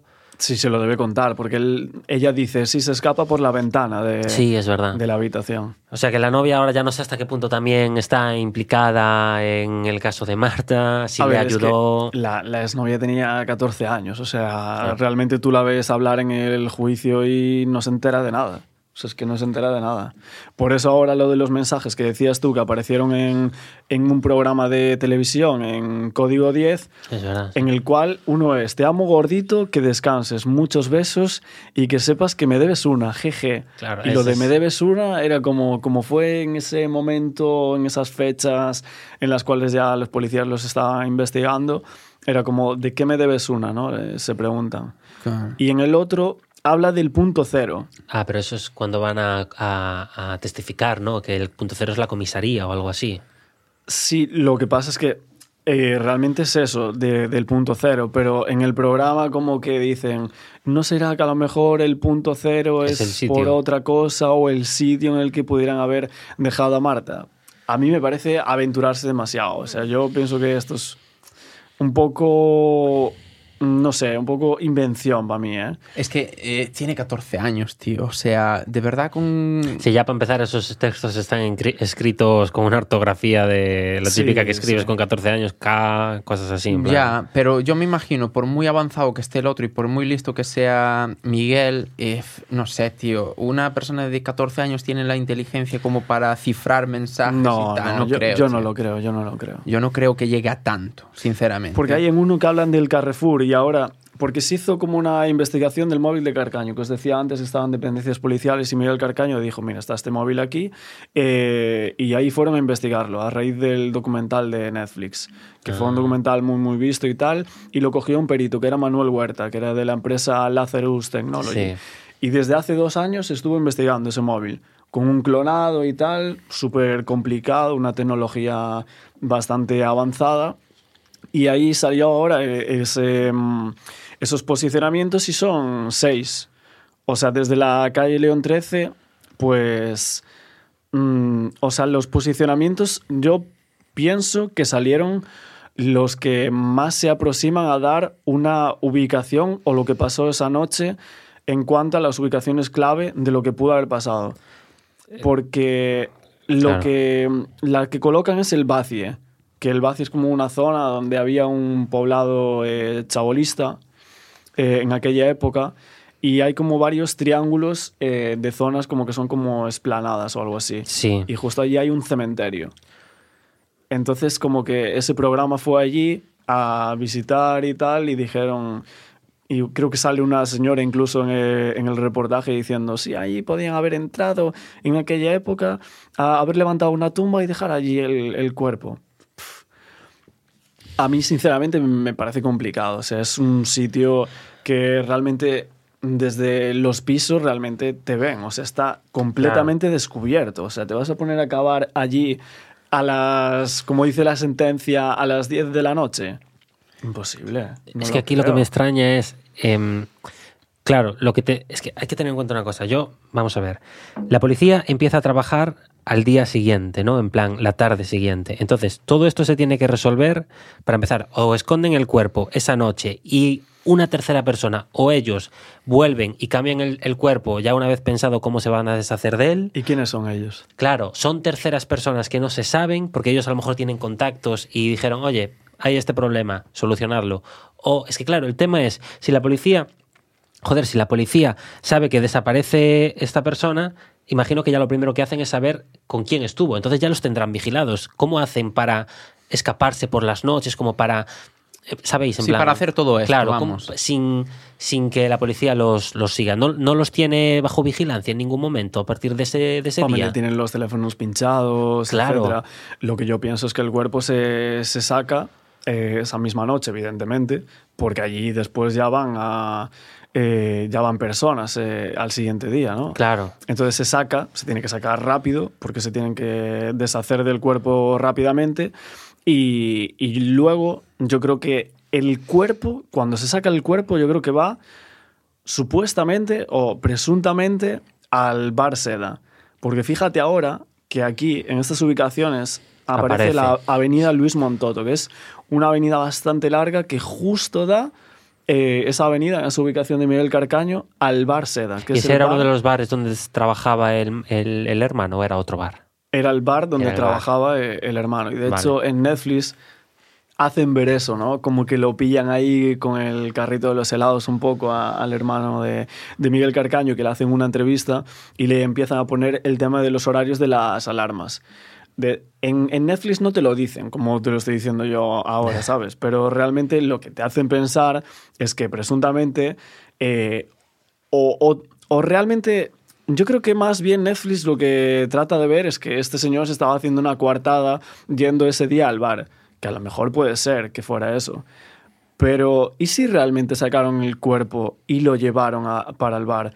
Y al día siguiente, porque el domingo, al día siguiente se abre de 9 o 10 de la noche a 12, o sea, son muy pocas horas. El bar, lo que se abre, vale. ¿Y si fue ahí en ese momento a coger el cuerpo que habían dejado presuntamente eh, la noche anterior? Tendría sentido, sí, porque no es una forma de que llame la atención, ¿no? Claro, pero tú dijiste que no fueron a estos bares a investigar eso. Di- Dijiste antes, ni Ya, pero si no fueron a investigar, entonces no- Es una teoría. Ahí tienen ahí... Claro, pero yo, yo, yo me pregunto, eh, si una persona como tú, que hiciste un, un estudio de esto y llegaste a esta conclusión, ¿cómo un equipo de profesionales dedicándose a esto, tío, en ese día? Porque ahora, claro, ahora a dónde vas a salvar a- a mirar las cámaras. Claro, claro. ¿Cómo no llegas a esta conclusión para intentar, no sé, eh, moverte un poco y, y preguntar o ver cámaras o algo? Porque seguramente si ese bar no tenía cámaras, que a lo mejor sí, un bar de enfrente o lo que sea, alguien tenía cámaras ahí. ¿Entiendes? Claro, es que el otro bar tampoco se investiga, porque él dice en el juicio, sí, voy a un bar de copas, creo que era el bar mínimo, pero ahí no fueron nunca, ni siquiera preguntaron ni a la, Si ni a la señora o que si estuvo allí ese... ese- Es que esas cosas son las que me descuadran a mí todo, tío. ¿Por qué no se hacen las cosas bien? ¿Entiendes? Yo si queréis comento una última cosa que tengo aquí, ya básicamente ya hemos terminado el juicio, ya estamos hablando de posibles casos. Yo encontré una noticia, que es la que te comenté antes, que tú me dijiste que no sé hasta qué punto era oficial. Yo la leo, ¿vale? Porque me llama la atención. ¿Cuál? Y es una carta, ¿vale? Una carta que dice textualmente lo siguiente. Sé muchas cosas que Carcaño me contó, pero a ti no te voy a contar nada. Él me dijo que no sabe dónde está Marta, que el cuco y el otro se encargaron del cadáver, que le dijeron que no se preocupase porque habían quemado a la niña y los restos los habían enterrado muy bien, que no se preocupase que jamás aparecería, que en uno de los traslados, en uno de los traslados, no sé si a comisaría o al juzgado, por un despiste de la policía los pusieron en celdas próximas y uno de los otros le dijo que cuando le preguntasen por el paradero de Marta, dijera que la habían arrojado al río. Claro, me falta información más de esta carta, en plan, Pero esta carta, ¿quién la escribió? claro, es lo que me falta saber. No, o sea, la carta la escribe uno de los presos que estuvo eh, con Miguel, Con Miguel Carcaño. Carcaño cuando estuvo en la cárcel. Y que al parecer él dice que se lo contó Miguel Carcaño, eso. Todo esto, lo de que quemaron a la niña, se lo dijo Miguel. Sí que se lo dijo Miguel, que le hizo esa confesión a ese preso. ¿Y, y qué, qué porcentaje tiene de verdad esto? Que quemaran Eso el lo, lo cuerpo. inve- lo investigaron eso y quedó en nada. Creo que hay, No una, hay nada. una noticia de, del ABC de Sevilla o algo así de aquella época y se investigó y al parecer quedó en nada. Yo de hecho hice un reportaje que creo que es el más visto que hice de Marta del Castillo. No sé si tuvo como 100.000 visitas o algo así, que era el tema de la teoría esa de la incineración, porque vino un detective privado a nuestro canal y dijo, yo lo que pienso es que esa niña eh, pudo haber sido incinerada. Y de hecho, el- creo que fue la hermana en un programa de, de Telecinco, en Así es la vida, creo que era. También lo dice, yo creo que mi hermana está quemada o algo así. Entonces es como una teoría que se fue dando eh, en los medios. Pero no es. Claro, porque ¿qué tan probable es que hicieran eso? Y porque al día siguiente la policía ya estaba investigando, ¿cierto? Eso en esa noche pudieron haber hecho eso. Es que me parece imposible. Porque si tú lo haces dos días después, ya te van a ver, ¿no? Ya, ya tienes la policía, ya estás pinchado. Aparte tal. entrando a una incineradora, ¿cómo? O tienes Ah, medios fue entrando externos. a una incineradora. Yo pensé Bueno, que... esa es la teoría. que Ah, se vale. Sí. Pero ah, como si hacen una pila de, de- de fuego para quemarla, como... No, eso ya me ¿Y, parece. y dónde? Porque el padre fue a la casa de Miguel en ese momento. No, a ver, esto evidentemente no va a ser en la casa de, de nadie, pero que fuera eh, en un lugar alejado. Lo- los iban a ¿Qué pillar. pasa? ¿no? Lo, lo claro. que pasa es que esta teoría, ¿sabes- ¿sabes por qué viene? Porque de la familia de Camas, la, de la exnovia de Miguel Carcaño, al parecer el padre tenía una incineradora de animales. Eso es lo que se decía, ¿no? En, Hostia. un poco en los medios. Entonces ahí es como que... Un favor, ¿no? Había esa hipótesis de que a lo mejor pudieran haber ayudado supuestamente, pero eso se, yo creo que se investigó y quedó en nada. De nada. A ver, que te incineren, aunque investigues. De hecho, había pasado con un caso aquí en España, con el padre que, que había quemado a los dos hijos. ¿Os acordáis? José Que- Bretón. José Bretón durante mucho tiempo, eh, no sé si conocéis el caso, eh, se encontraron los huesos y se decía que eran de animales. No, de ratones. O sea, imagínate, y eso que hizo una hoguera él en su patio eh, o en una Ya. finca que él tenía. Hay que destacar que eran bebés, eran muy pequeños. Bueno, eran muy pequeños, pero no, eh, uno era más grande que el otro. Sí, Madre mía, bueno. ese caso Claro. durísimo. O ¿eh? sea, por muy pequeña que seas, una persona de cuatro años o así ya tiene cuerpo, o, cinco años. Sí, quiero no, quiero sí. decir, eh, una incineradora, que es algo que está hecho para eso, ¿sabes? Y esto ha sido en una finca suya, imagínate, te, te queman y, y es que no te, no te encuentran, tío. Ya. No. O sea, o sea, yo, claro, evidentemente aquí son todos conjeturas porque no sabemos, nadie sabemos lo que, lo que pasó, pero sí que hay cosas mal hechas. ¿Cómo no vas a los bares que te están diciendo que, que fueron y eso todo, sabes? Claro, pero es que él no lo dice hasta, hasta el juicio. Cuando dice que Dos va al años bar después. mínimo es cuando Pero lo de todas formas tienes que comprobarlo. ¿No? Ya. Necesitas ir a ese bar y preguntar, oye, necesitamos saber. Es que no hay ninguna cámara de seguridad, no hay nada que, que Y de- pueda. Y de, hecho hay, hay un, un problema aquí porque en el juicio de repente aparece un taxista Es verdad que también dice que llevó al, al- a lo que es el hermano, ¿no? Que lo a llevó. las 12 de la noche. Dice que lo lleva a la calle León 13. Pero bueno, eso como que se descarta porque dice que a lo mejor se equivocó, mal en la hora o algo así, ¿no? Sí, lo que pasa es que realmente parece que cuadraba lo que él decía. Se parece bastante. Porque la voz decía que la escuchaba igual que ese señor, que lo había escuchado en el juicio y le parecía a él, pero que no estaba seguro. Y que hay un momento en el cual, eh, cuando va a ir a- al juicio, a esas sesiones del juicio, eh, Francisco Javier, eh, hubo como una persona que lo increpa, que le quita como el fular este que tenía como, el- o el pañuelo que tenía en la- Claro, porque la se boca. cubren, ¿no? Sí, Para- se estaba como cubriendo. Y en ese momento como se le ve un poco la cara y que él lo vio por la tele, ese, el taxista, ese señor, y que dijo, sí, es él, es esa persona que yo llevé en el coche ese mismo día a la calle León 13. Pero no fue hasta mucho tiempo después cuando él eh, fue al juicio y lo dijo, porque su mujer le había dicho no vayas porque el caso es muy mediático y tal, Y yo, sinceramente, es que, que sí. es que parece bastante verídico. Claro, ¿eh? y este, en este caso ya lo lleva de vuelta cuando ya se deshicieron del cuerpo, ¿no? Se entiende más o menos. ¿O cómo era? En A las plan, 12 de la noche, A las 12 de la noche. claro. Fue antes para después ir todos a deshacerse del cuerpo. Fue antes. ser. Es Eh, que él- claro, Él, lo que dice, el taxista dice que incluso eh, se acuerda que en un momento de una curva se ve como que le caen unas botellas o algo así. Entonces lo que se piensa es que a lo mejor las botellas eran como para limpiar y para... ¿Sabes? Porque si el vecino lo vio en silla de ruedas casi a las 2 de la mañana, de madrugada, eh, claro, coincide. porque la, eh, primera versión que dijiste tú, esa ya no tiene sentido. No, lo de a Guadal- ver, bueno, lo de Río Guadalquivir, tú al final no lo descartaste. Tú piensas que, que el, que el cuerpo puede estar por allí, ¿no? Bueno, eso es lo que piensan algunos eh, Ah, lo que piensan algunos, no- eh, policiales. Vale, no se descartó del todo, pero Sí, que a las nueve y media es imposible que fuera. bueno, sí, a esa hora sí es prácticamente, parece que es pinta. imposible, a las nueve A ver, y que media. no puedes decir 100% imposible, pero quiero decir, si a las eh, 9 y 30 creo que dijiste antes que habían llamado a Samuel de una cabina, a las 9 y 24 no podían estar tirándolo en el río Guadalquivir, porque ¿para qué bajaron para llamarlo entonces? Claro, pero a las 10 sí, por ejemplo. Vale. De hecho, hay otra versión que ahora me, acabo- me acabo de acordar, que antes decías de la silla de ruedas. Sí. Hay una versión que se pensó hace bastantes años, que era que el Cuco y Miguel Carcaño cogieron la silla de ruedas y la fueron empujando desde León 13, lloviendo a cántaros ese día, hasta el río. Porque al parecer unos testigos dicen que ven a unos chicos con una silla de ruedas cerca de un hospital y que incluso eran como dos testigos o algo así que, que los habían visto.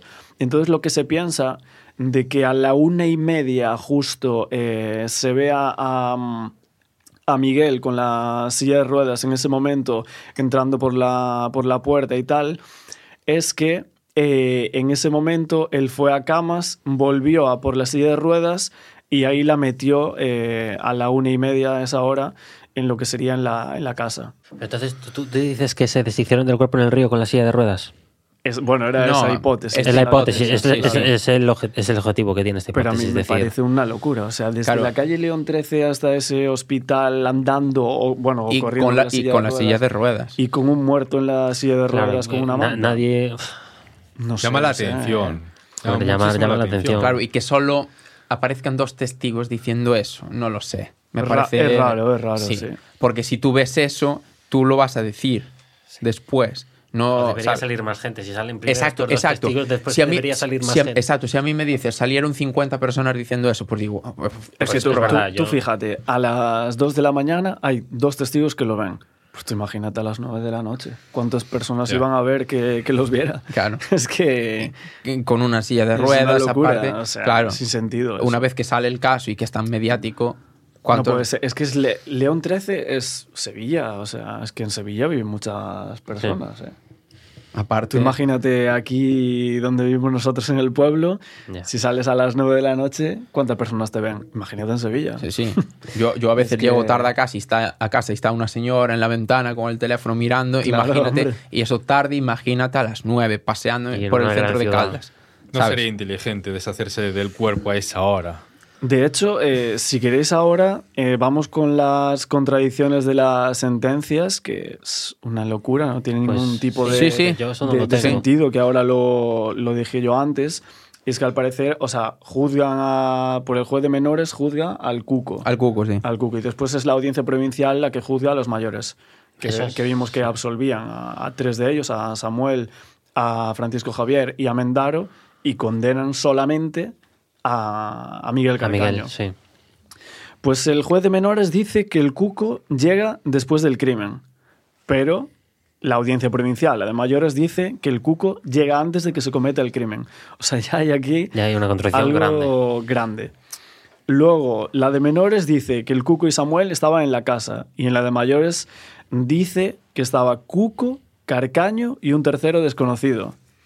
¿Que quién es ese tercero desconocido? O sea, falta alguien ahí. Cuco Carcaño, o sea, Miguel, ¿no? Miguel Carcaño y un tercero desconocido, dices. Sí. Claro, pero Sí, no, no. no ponen a, a Samuel, o a no ser que Samuel sea este, este tercero desconocido. Claro. Claro, ahí nos preguntamos quién es ese tercero desconocido. ¿Samuel? El o- hermano. O, el hermano de, de Miguel Carcaño. O alguien que no se sabe. Claro, es que ¿por qué pones a alguien anónimo? Claro. No tiene mucho sentido.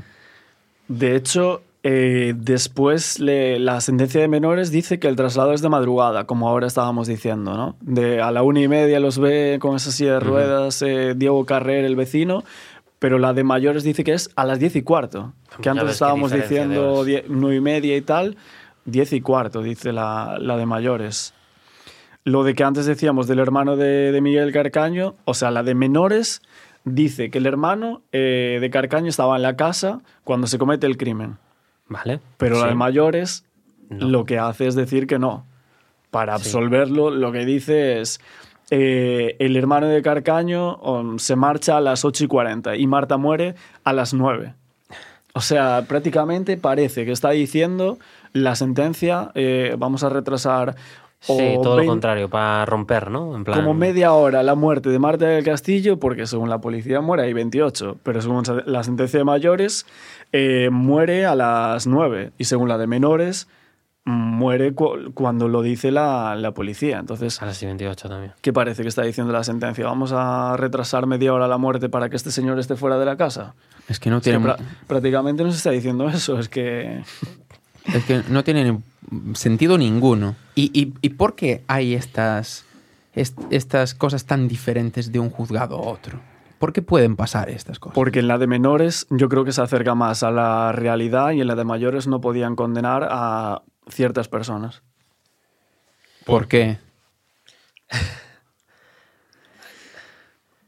Ahí ya nos metemos en algún berenjenal, a lo mejor, y la teoría que a lo mejor dijo antes eh, él, del tema de, De la mano negra. De María García Mendaro y tal, porque de hecho es que yo tengo la teoría de que la sentencia de Marte del Castillo lo que busca prácticamente, o sea, yo me la leí entera la sentencia y parece que lo que busca hacer la sentencia es absolver a María García Mendaro y al hermano de Carcaño. Es que a mí, Es lo que a mí esa, me parece. esa tía me llama mucho, ¿eh?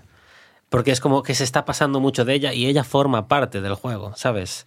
Y es la hija de, y, ¿sabes?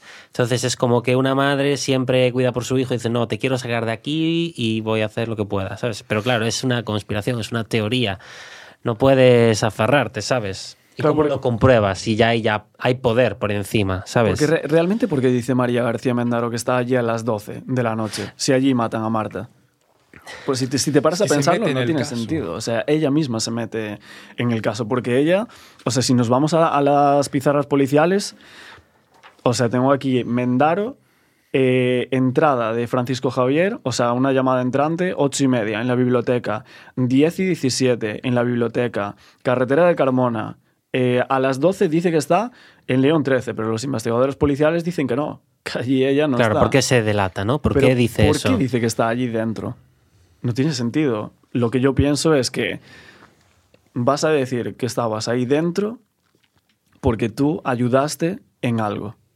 Entonces ahí es cuando le dicen o, o se ponen de acuerdo entre ellos y para no delatar al hermano dice que va a estar ahí dentro. Entonces, entre O sea, ellos... Lo hace para ayudar a su novio. Claro, claro.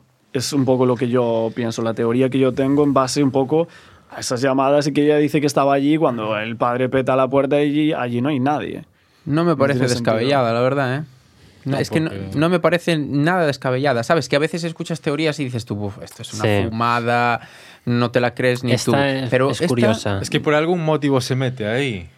Sí. Entonces, Porque algo tiene que la haber. policía no te sitúa ahí y tú dices, estaba ahí. Pues estaba ahí. y sí. aparte, el padre dice que va a las doce y media o doce y cincuenta a petar en la puerta Sí. y ahí Que no, no hay hay, luz ni hay nadie.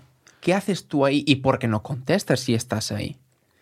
¿O es que no estabas ahí, pero tuviste que decir que estabas ahí para proteger? ayudar a alguien. Hmm. De hecho, es que, o sea, la entrada saliente que tiene García Mendaro, eh, hay una a las 2 de la mañana en Doctor Service, que ni siquiera es León 13. O sea, que la llamada que tiene en León 13 de 7 segundos con, con su novio en aquel momento, Francisco Javier, no es hasta las 4 de la mañana. Claro, que es cuando ya lo llama, lo llama él, ¿no? Para decirle que le abra la puerta. o Sí, algo sí, sí. A las 4 de la mañana ella sí que la sitúan ahí. Sí, a las 4 sí. Porque ya son, estaba en son su muchas casa. horas, Eh, o sea... Vale, pero algo que ver entonces tiene, tío. O sea, se metió ahí por algo. Porque el grupito, lo que tú dices, no, a lo mejor le dijo, vale, tú eh, ayu- ayudaste o tú quieres ayudar a tu novio o lo que sea, vas a decir que, est- que estuviste aquí, aquí, eh, no vino nadie ni nada, yo qué sé. Cosas así. Es que es muy, muy curioso todo esto. Muy curioso y que esté tanta gente metida en esto, tío. Es que al final mm, tú piensas, Miguel Carcaño supuestamente es el que lo mata, o sea, el que mata a Marta, según él, según su confesión, pero luego, según la séptima versión de él, fue el hermano de, mi, Sí, de Miguel la, la Carcaño. esta. Entonces ahí ya hay dos personas supuestamente implicadas.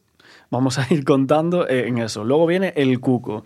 El Cuco viene porque ya había quedado con Marta. Hace ese SMS, al parecer, porque mm, estaría haciéndose como una coartada ahí rápidamente y tal. Y, mm, y ahí ya tenemos tres personas. Luego dicen Samuel. A mí Samuel sí que es verdad que es una persona que, que me hace dudar. Sí, porque, me hace porque dudar mucho. Samuel al principio se mete dentro. Dice que ayudó a... Claro, lo que pasa es que Samuel estaba en Montequinto. Claro, y después en el juicio dice todo lo contrario. Dice, no, yo no pisé León 13 esa noche. ¿Y por qué en la primera versión dices que sí? Y de hecho, ¿Estuviste el- amenazado o algo? Y de hecho el Cuco, en las grabaciones del infiltrado, no menciona a Samuel en, en ningún momento. Yo creo que Samuel... Es que, si no, es que si no se encuentra ni siquiera ninguna prueba en el dormitorio... Pero ¿hasta, ¿Hasta qué punto te atreves a descartarlo de Samuel? Vale, pero sí, eh, claro, porque si tú dices, vale, Samuel no tuvo nada que ver, pero ¿por qué hace esos cambios? ¿A quién intenta proteger? ¿Por qué? Si yo, mira, si yo me entero que, por ejemplo, mi hermano hace algo así y yo no tengo, es que no tengo nada que ver, ¿qué, qué intento proteger? ¿Por qué cambio yo la versión? ¿Entiendes lo que te quiero decir? ¿Por qué? A mí me hace dudar mucho, ¿eh, Samuel, en el caso. Pero sí que es verdad que, eh, que dicen que lo ve mm, limpiando el coche y tal a- al día siguiente, la, o sea, esa señora que os decía antes. Sí. Pero, o sea, también hay contradicciones en dónde está Samuel, de hecho. O sea, que se dice, o sea, la audiencia de Sevilla sitúa durante el día de los hechos en Montequinto, que dice que va a una hamburguesería, luego está en otro sitio con su Y novia. aparte que cuando era- la madre de... Cuando Eva lo llama dice que escucha como mucha música de fondo. Sí, y luego está Estefanía, que no sé si os acordáis de ese nombre, que era como la, la que al parecer era la novia de Samuel en aquel momento. Que Ah, por eso aquí cogemos como ramas, o sea, cogemos Pero- a Rocío de Miguel Carcaño, cogemos Marta, cogemos a Mendaro y cogemos a la exmujer de, del hermanastro. Sí, como Aquí testigos. cogemos a Estefanía porque era la novia de, de Samuel. O sea, es que hay tantos nombres en este caso que es un puzzle Es que, es- o sea, ¿eh? me parece demasiado grande porque Marta, ¿quién era? Era una niña normal, ¿no? Hmm. Claro, o- es que el o caso, era el caso se alguien- hace difícil, yo creo, eh, de manera no eh, meditada. O sea, que es casualmente que el caso se hace difícil.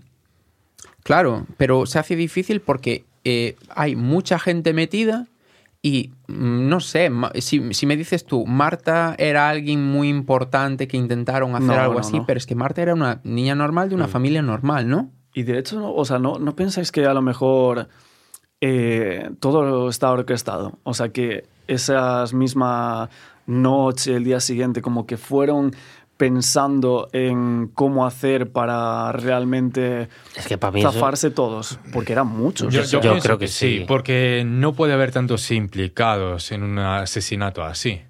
Solamente que- se resume a dos, tres principales y y, en ya tan está. poco tiempo. Pero O sea, claro, ¿por qué se juntó tanta gente? Porque si empiezas a tirar del hilo, como tú dices, es que hay cuántas personas, ocho, diez. A ver, porque María García Mendaro iba allí con, eh, con el hermanastro de, de Carcaño siempre, allí a, a dormir. Vale, me parece, me ella- parece bien, pero si no tienen nada que ver, si tú llegan allí y no tienen nada que ver, pues, la primera versión que tienen que haber dado es, mira, eh, esta gente nos amenazó, eh, dijimos esto porque fue tal, pero no tenemos nada que ver, esto pasó así, así, así. O sea, ¿por qué tanta incógnita, tantos cambios, tanta gente? Y entre tantas personas que ninguna falle y no cuente la realidad, también Exacto. es sospechoso. Exacto. Es que Es que cuando hay tanta gente, eso, eh. cuando hay tanta gente, una tiene que pinchar la rueda, ¿no? Por probabilidad, sí. A ver, el, el Cuco pincha, o sea, porque en esas grabaciones dice muchas cosas, o dice muchas claves. Sí, yo creo que eh, la familia del Cuco, la madre y él son Sí. muy una pieza muy clave, en plan... Entonces será verdad que acabó en el Guadalquivir y no se encontró el cuerpo como tal.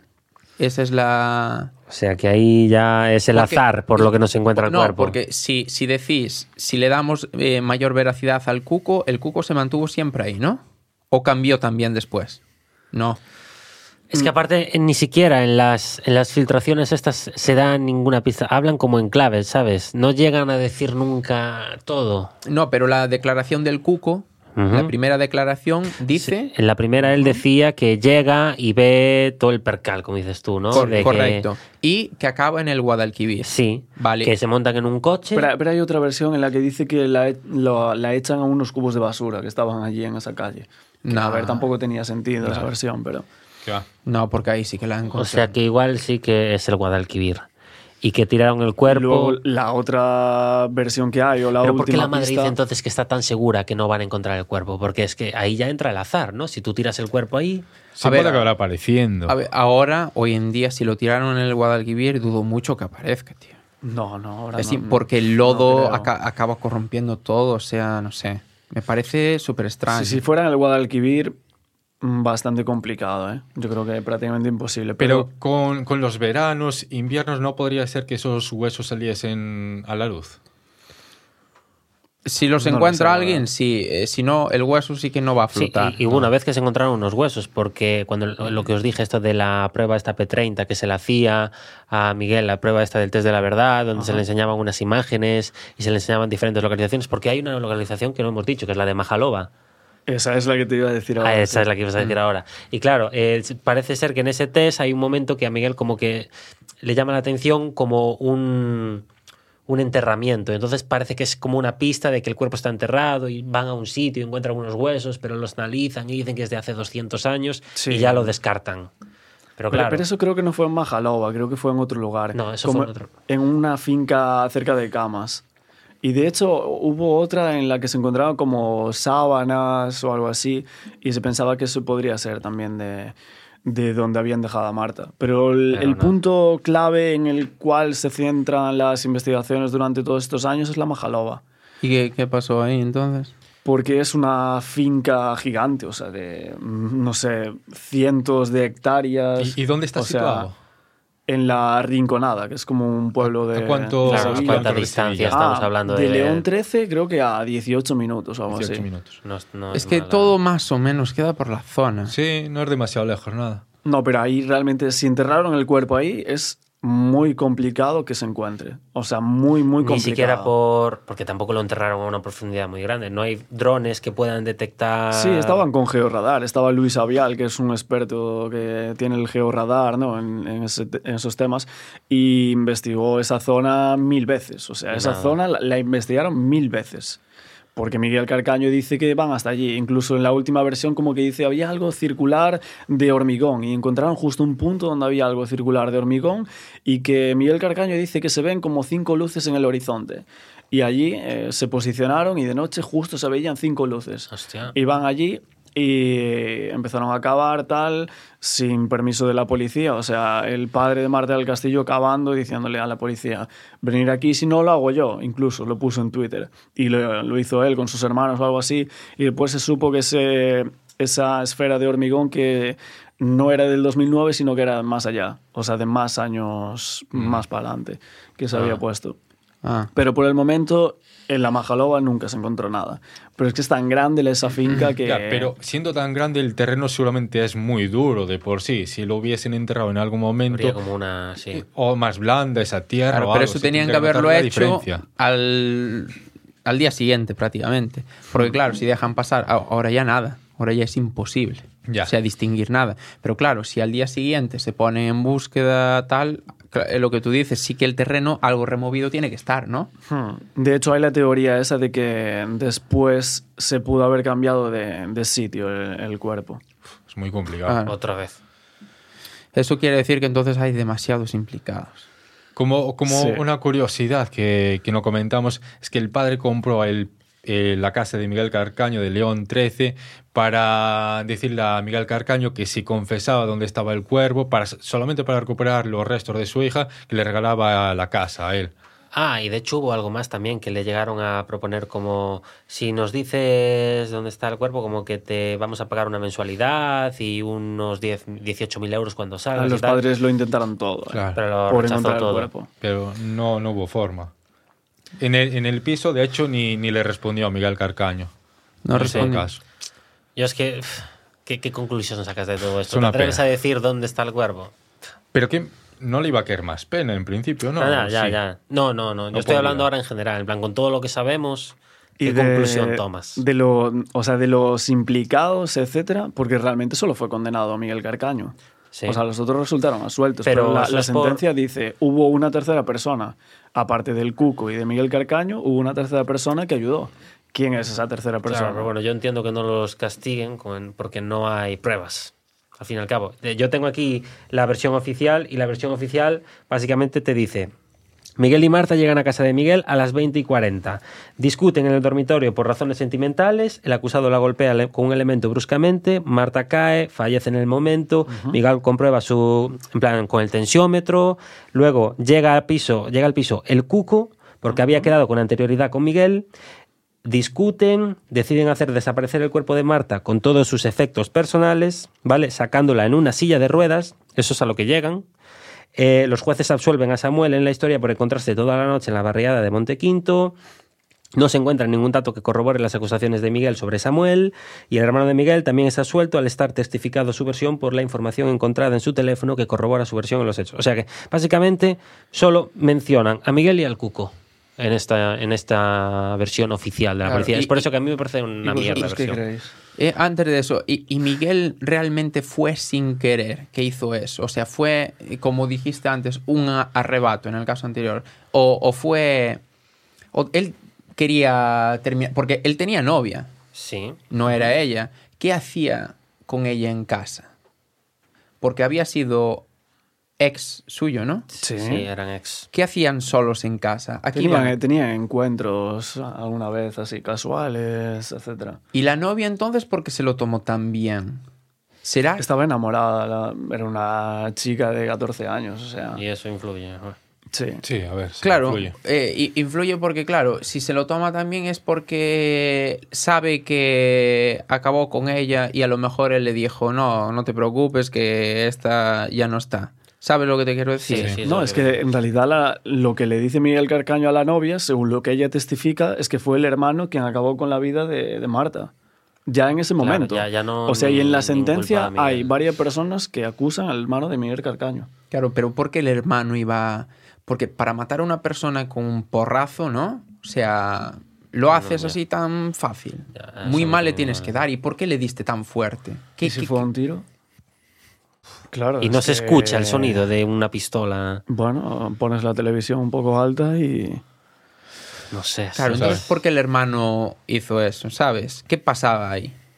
Porque el hermano se iba a meter con una niña de 17 años. Que aparte no- Era por el tema ese de la hipoteca que os decía, ¿no? El... Claro, pero ahí no tiene nada Claro, que ver pero ella. Tiene que ella ver ¿qué tiene él. que ver?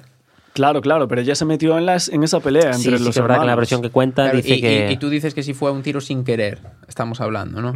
Que disparó sin Hombre, querer. Sin querer, No no, creo. lo creo, desde luego. Claro, y que, entonces, que- que queriendo- implicaran tanta gente después. Eh, queriendo, queriendo porque iba a hacerlo. Pero claro, ¿por qué y le vas a hacer pegar? desaparecer el cuerpo de esa forma y no decir dónde está y... Pero Claro. lo haría de otra forma. Claro, es que no entiendo, o sea, lo que no entiendo de todo esto, aparte de que haya tantas personas implicadas, Sí. que no se encuentre el cuerpo, lo que me trae pensativo es por qué y cómo realmente pasó. Porque si fue el hermano, ¿por qué lo hizo el hermano?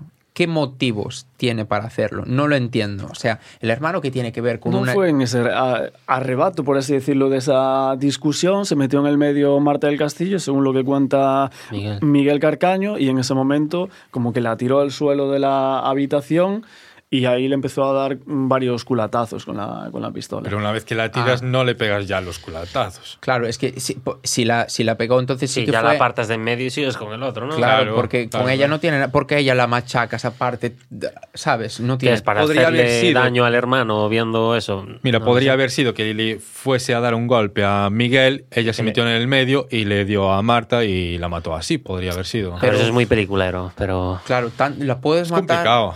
Claro, porque le ibas a dar a tu hermano para matarlo. No creo. Claro, le, le darías para darle un, un hostiazo. Y, y que la mataras así tan tal es raro. Mm, Sí, no, no suena muy creíble. A ver, de- después también, o sea, nos falta por hablar del tema de- del infiltrado. Que, bueno, es lo que os estuve Sí, diciendo. es la madre. familia del Cuco y tal, con la madre. Pero es que hay unas grabaciones o unas informaciones del, del infiltrado que a mí, sinceramente, me, me- descolocan. Porque dice este señor que, que se enteró, eh, creo que lo dice en espejo público incluso, que salió como muchas veces en entrevistas y tal en la tele, y dice que le llegó una información de un testigo que vio a Miguel con la silla de ruedas, otra vez esa silla de ruedas, eh, en una vivienda donde residía un amigo de Carcaño, un amigo que al parecer era colombiano. Y que se trataba de eso, de una persona extranjera de interés policial y que decían que había podido colaborar en el asunto de Marta. Y, pero nunca se localizó a esa persona, al parecer, o no salió el, el nombre ni nada de, sobre de esa información. Y lo que, mm, lo que parece es que trasladaron de León 13 a Marta hasta ese domicilio de, de esa persona que estaba como bastante cerca de ese domicilio. y lo ocultarían de- ahí y luego volverían y... Y esta información la relleno con una parte del juicio en la que Miguel Carcaño como que se equivoca y en la cual en un momento dado dice la cort y como que se, Ah, se le corta la, la frase y vuelve a otra cosa. Y bueno, hubo algunos Eso también lo expertos escuché. en televisión y tal, que yo por cierto no- volví a encontrar nunca, ma- nunca jamás ese vídeo, que lo había visto hace tiempo. Miguel Carcaño en el juicio de repente diciendo la cort y como que se corta ahí la frase. ¿Y de- qué quería decir eh, exactamente? No lo sé, pero es que realmente, o sea, si te paras a pensarlo en- de manera criminológica, dices, la cortaron. Pero es raro, porque si la cortaran podrían haber encontrado algún hueso, más probabilidad. Bueno, pero si está todo enterrado en el mismo sitio... y, o y si la cortas todo- para enterrar todo en el mismo sitio. Y ahí se llegó a hablar en O algunas noticias de, de desmembramiento y tal. Pero entonces Pero- esa versión se cae, se cae después con la silla de ruedas.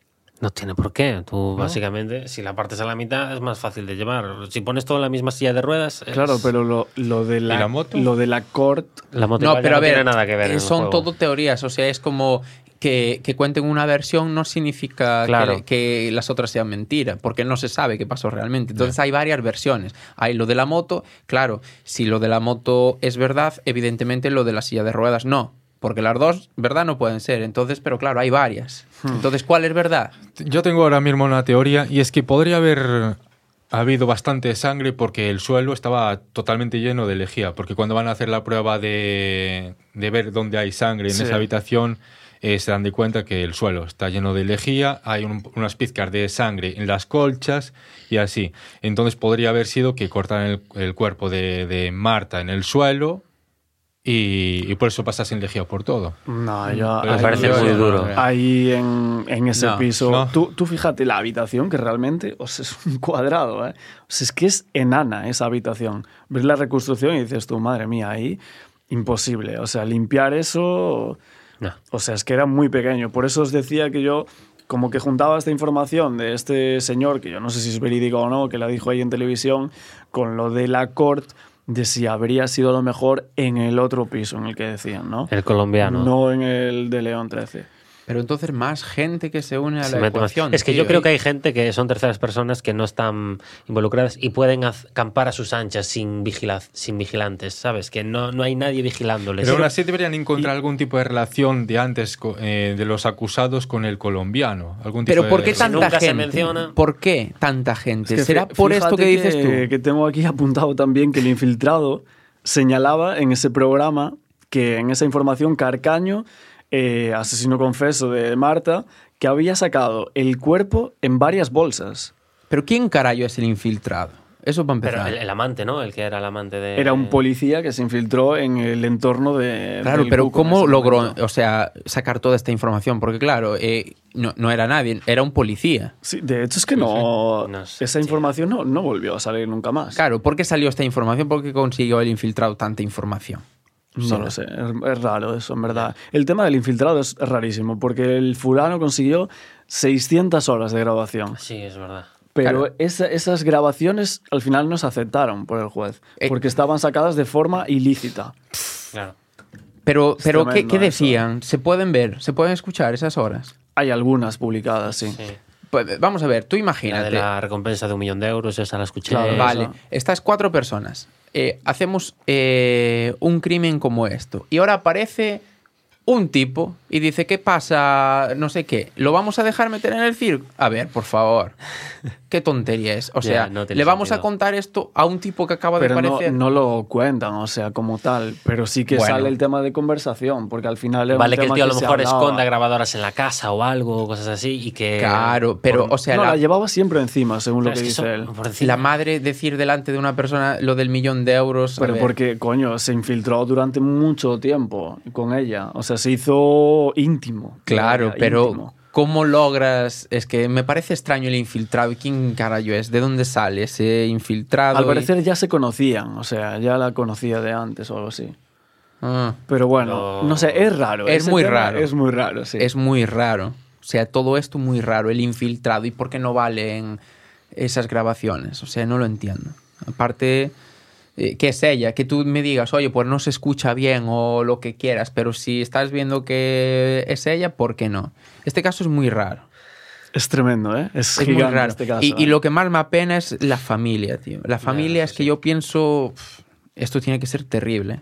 O sea, ya es terrible sin conocer a nadie de, de Sí. ahí, imagínate. Esto de verdad es... ¿A, a dónde te sujetas, no? En plan, Claro, y aparte estás viendo... no puedes hacer nada. Claro, porque no se dice la verdad. Porque, claro, la única explicación que encuentro esto es que eh, alguien haya puesto a mucha gente aquí para intentar encubrir algo y que ahora no se pueda decir la verdad, porque si se dice la verdad, incriminas a 15 personas. Porque si desde el minuto uno fuera Miguel Carcaño y dice, vale, fui yo, aquí está el cuerpo, ya está, ¿no? Ya, pero bueno. Y si Miguel Carcaño dice, fui yo, el resto, el resto de personas dirían, fue Miguel Carcaño y ya está. Claro, También. pero parece Bueno, que... pero eso no lo sabes. Es decir, ahí interrogas a cada una por separado y no sabes lo que dice el otro. A ver, pero si tuviera un tiempo, si tuviera un tiempo para tirar el cadáver, algo hablarían, ¿no? Dirían, a ver, ¿qué hacemos? Una de, de cuartada. hecho, en las grabaciones estas o en los audios que tú decías a- al inicio, ahí se ve que el hermano lo sabía perfectamente. O sea, es que Carcaño le está diciendo, "Mm, pero voy a confesar ya o algo así, ¿sabes? Y como el hermano diciéndole, no, tranquilo, tal, no sé qué. El hermano lo sabía. Sí, es que hay un momento en una grabación que me llama la atención que dice, y si viene no sé qué, nos los follamos o algo así. Es como, como Ya. que, en plan, uff, aquí viene este comentario. Es como que parece que estáis jugando a algo, ¿no? Pero por otra parte digo, ah, le parece que lo está intentando tranquilizar. Pero ese comentario sí que es verdad que me llamó la atención. Es como, ¿a qué viene este pedazo de comentario de, y si se unen más, nos los follamos? Es como, no te preocupes que nuestra teoría no se cae, ¿sabes? Como que me da a entender algo así. Digo, hostia, qué raro este comentario. Mm, Como que estaban ahí todo. Sí, Pero es muy complicado mantener una teoría así durante tanto tiempo, entre tantos implicados. Entonces ahí viene lo de realmente fue un golpe, porque un golpe, el hospital allí al lado y tal. Lo que dije antes, claro. Claro, es que ¿qué fue realmente? Porque un golpe es lo que yo dije. A ver, tú le vas a pegar una torta a tu hermano, que puede pasar, oye, que le des una torta y que medio lo revientes y digas, oye, fue sin querer. Pero que se meta alguien en el medio y tú a tu hermano le vas a dar, pero no vas a matar. Y de un golpe en la cabeza puedes matar así tal, no lo sé. Me parece... A mí es que esto parece que hasta está premeditado, ¿no? Parece como que es que vamos a acabar con la vida de esta persona y ya está todo planeado, pero no, es el caso. Pero en realidad- para en qué? realidad no es el caso. Porque esta niña, ¿qué cojones tiene que ver? ¿Por qué? ¿Por qué matan a esta niña? No tiene sentido, ¿sabes? Entonces, yo creo, ¿vale? Es que la única. La única forma de la que me agarro a algo es decir, ocurre esto de un imprevisto y gracias a contactos ellos consiguen dejar ese cuerpo con esos contactos y, y se planea algo para contar a la policía sin que se mencione nunca esos contactos. Pero es que entonces, eh, o sea, entonces la única solución que yo veo es que pasara un poco como fue el hermano, ¿vale? Eh, el hermano, su novia es la que tú dijiste, eh, Sí, la, la hija de un de, alto de cargo un alto PSOE. cargo. eh, entonces, él, como más adulto, le dijera a Miguel, mira, eh, esto pasó por tu culpa, imagínate en el momento, Sí, pasó por tu, por tu culpa, no sé qué, tal, eh, y entonces hicieran ahí una coartada, llamaran a la otra y la otra accediera. Y empezamos a meter gente, llega el cuco, aparece el cuco Claro, para bloquear a la Claro. policía. Entonces, Pero el cuco ya era de imprevisto, porque dice, y el hermano me quería dar una paliza, porque yo quería salir de allí, pero el hermano me amenazó con darme que, una paliza claro, y no sé qué. y llegó el cuco, pero claro, tiene 14 años. Por muy bandido que sea, tiene 14 años. Entonces Ya. dice, mira, como tal, te mato. Mm, y acabas, acabas de ver a una persona muerta. Dices, este va en serio. Entonces empiezas a sumar gente y que si uno, el otro, el otro, y al final, claro, eh, haces todo este berenjenal. Entonces tiene mucho sentido que eh, el hermano estuviera implicado. Porque si no está implicado, ¿qué sentido tiene? Miguel, ah, tal, ya estás culpado, di dónde está. De hecho, hay unas grabaciones en Netflix, creo que es como a las 10 de la noche o algo así, que se ve como saliendo al hermano, que consiguieron rescatarlas, pero esas grabaciones fueron al juicio, pero no sirvieron como prueba, porque no se veían muy bien o algo así. Tiene que tener HD, ¿no? Si no, ya no. se, es que- se veía muy mal. Yo las veo en Netflix y a mí me parece que es él, pero claro. Claro. Entonces, la pregunta que tú hiciste, como para poner Sí. un poco de finalizar esto, ¿qué creéis realmente? Porque yo, esta es mi idea, lo que acabo de decir. Yo, Yo, la veo, yo la veo bastante acertada, realmente. ¿Y vosotros por dónde estáis? Es que es lo que parece que pasa según la sentencia que quieren absolver a estas personas, según lo que yo leo. Claro, pero a mí me parece porque meto al hermano. Porque si no metes al hermano en la ecuación, ¿qué sentido Claro, yo ya no me atrevería a entrar tanto de quién entra y quién no entra, pero más o menos lo que yo opino es algo parecido a lo tuyo, porque al fin y al cabo ya hay un tercero detrás que nunca se menciona para... ¿Y Samuel? Yo creo que Samuel no pinta nada. Que no pinta tam- nada. Es que tampoco sé ahora, ¿sabes? Hasta qué punto... Igual dicen, lo meten en el juego para... ¿Y por qué miente? Es que eso no lo sé. ¿Por qué dice en la primera versión que está dentro? Que es que no lo entiendo. ¿Y por qué después en el juicio dice que no pisó nunca eso? Y porque nunca se demostró que estuvo ahí, ¿no? No. Nunca se encontró nada. ¿Por qué al principio dice que sí y luego dice que no?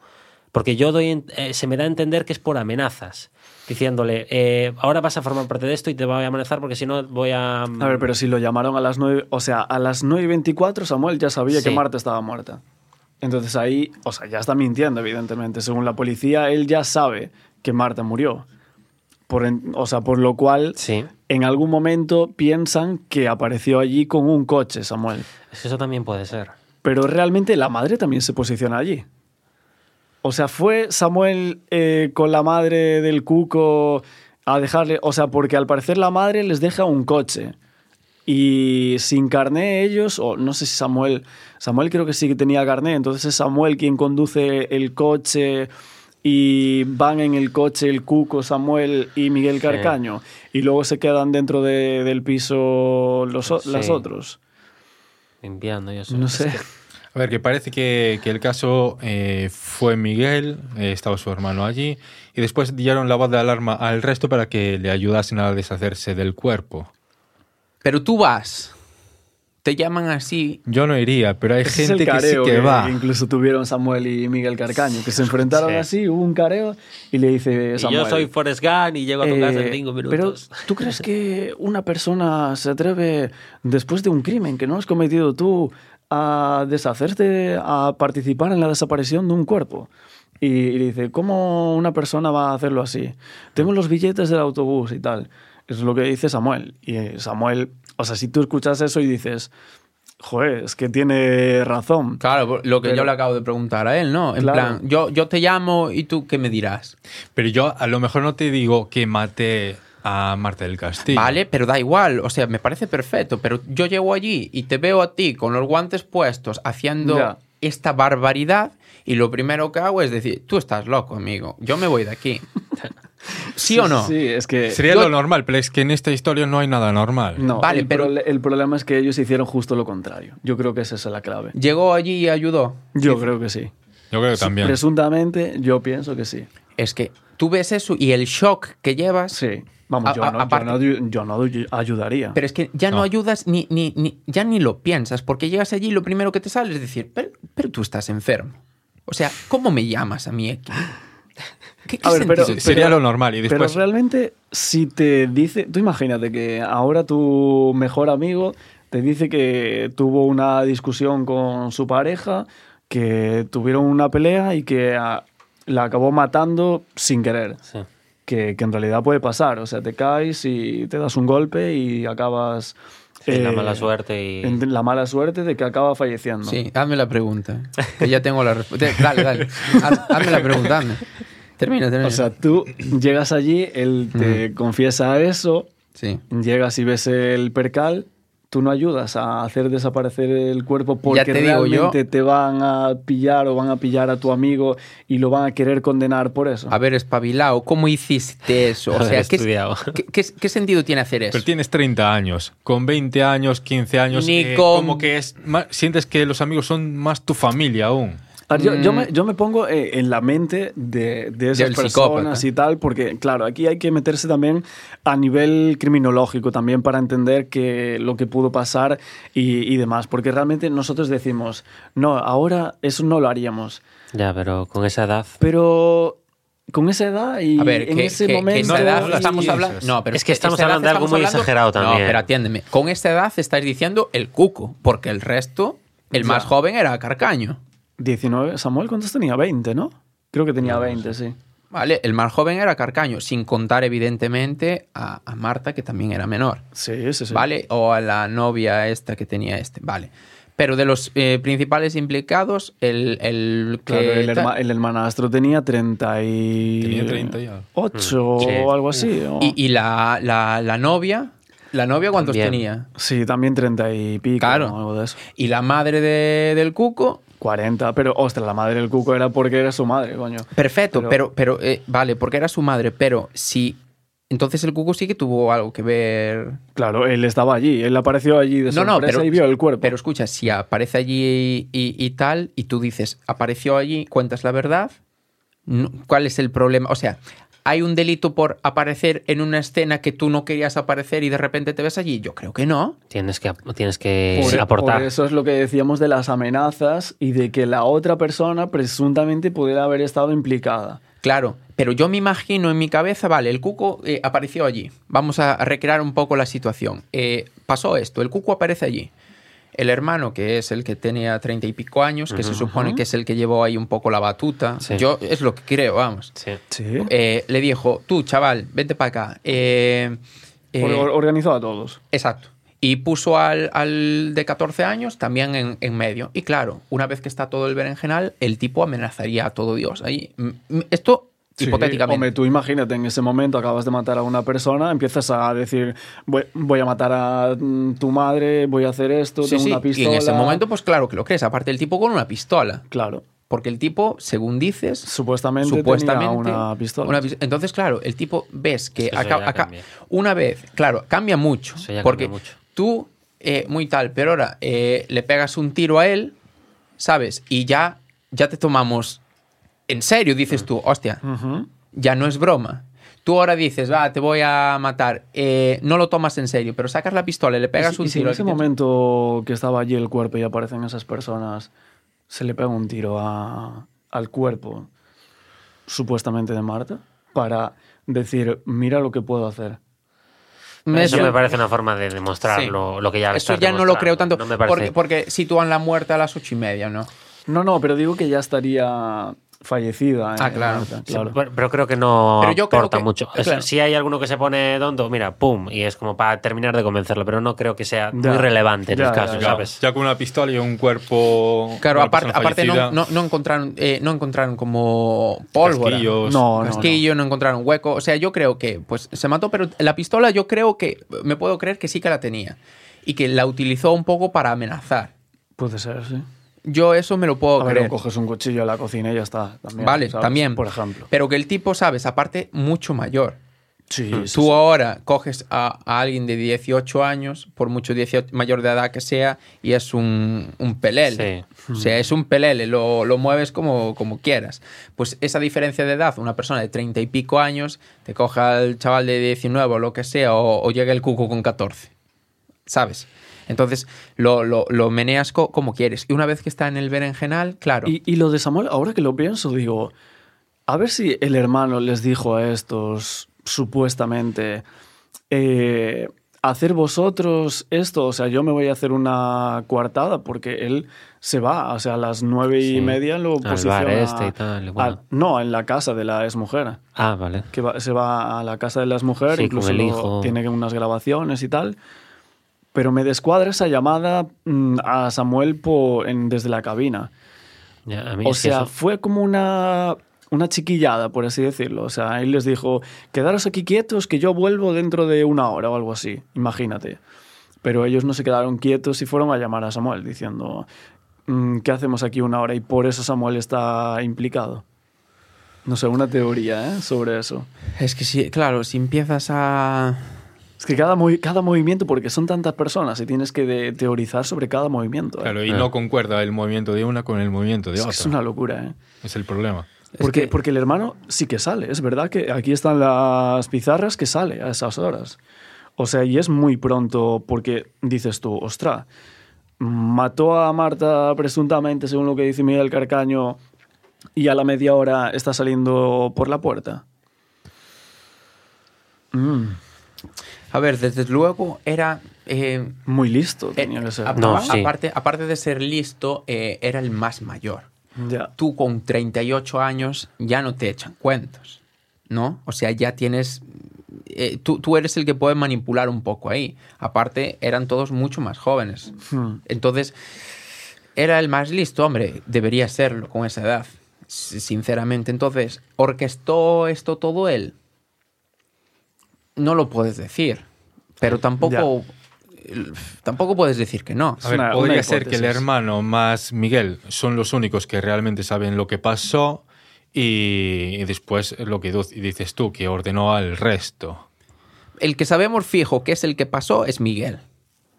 Miguel sabemos lo que pasó. Claro, Miguel o mató o encubrió O Sí. movió el cuerpo. El hermano, o sí, o no, o tal vez.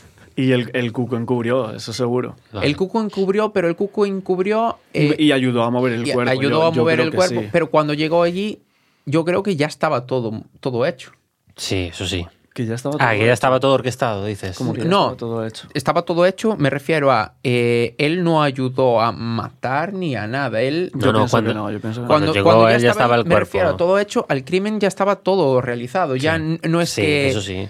Sí, sí. Claro, él, yo, claro, estamos sí. diciendo, no- la verdad no la sabemos, Claro. no la sabe la policía, No- mucho no la menos saben las nosotros. sentencias que Exacto. en una sentencia Sí, dice que el claro. cuco está cuando matan a Marte y en otra Claro. dicen que no. Entonces, Pero sí que es probable que eh, el cuco pues fuera, llegara allí, se viera con todo esto y venga, a ayudar. Porque es que no me tiene mucho sentido.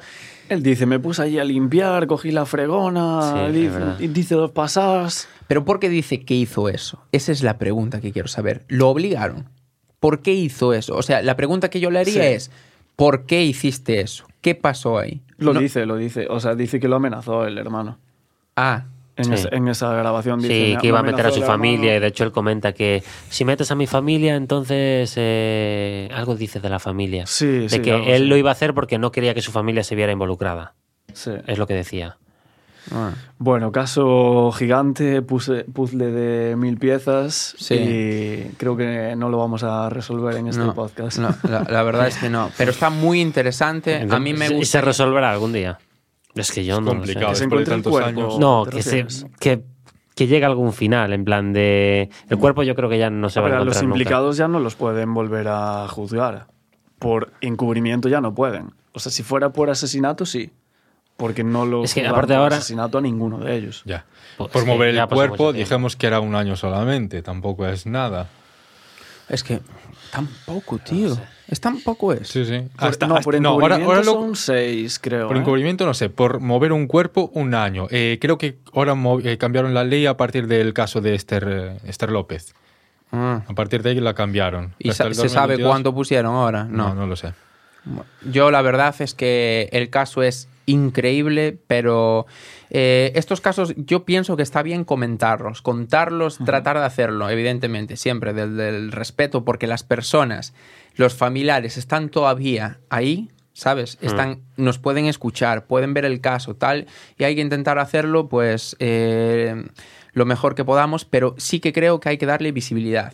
Y no está mal darle visibilidad a este tipo de casos, porque no sé. Para que sigan investigando. Para que sigan investigando, para, que, la, para, que, llegue a más gente y, se sepa esto y a ver qué pasa. Y, y, si podemos aportar un grano de arena para que pongan más presión a la hora de solucionar estos casos, yo creo que está bien hecho.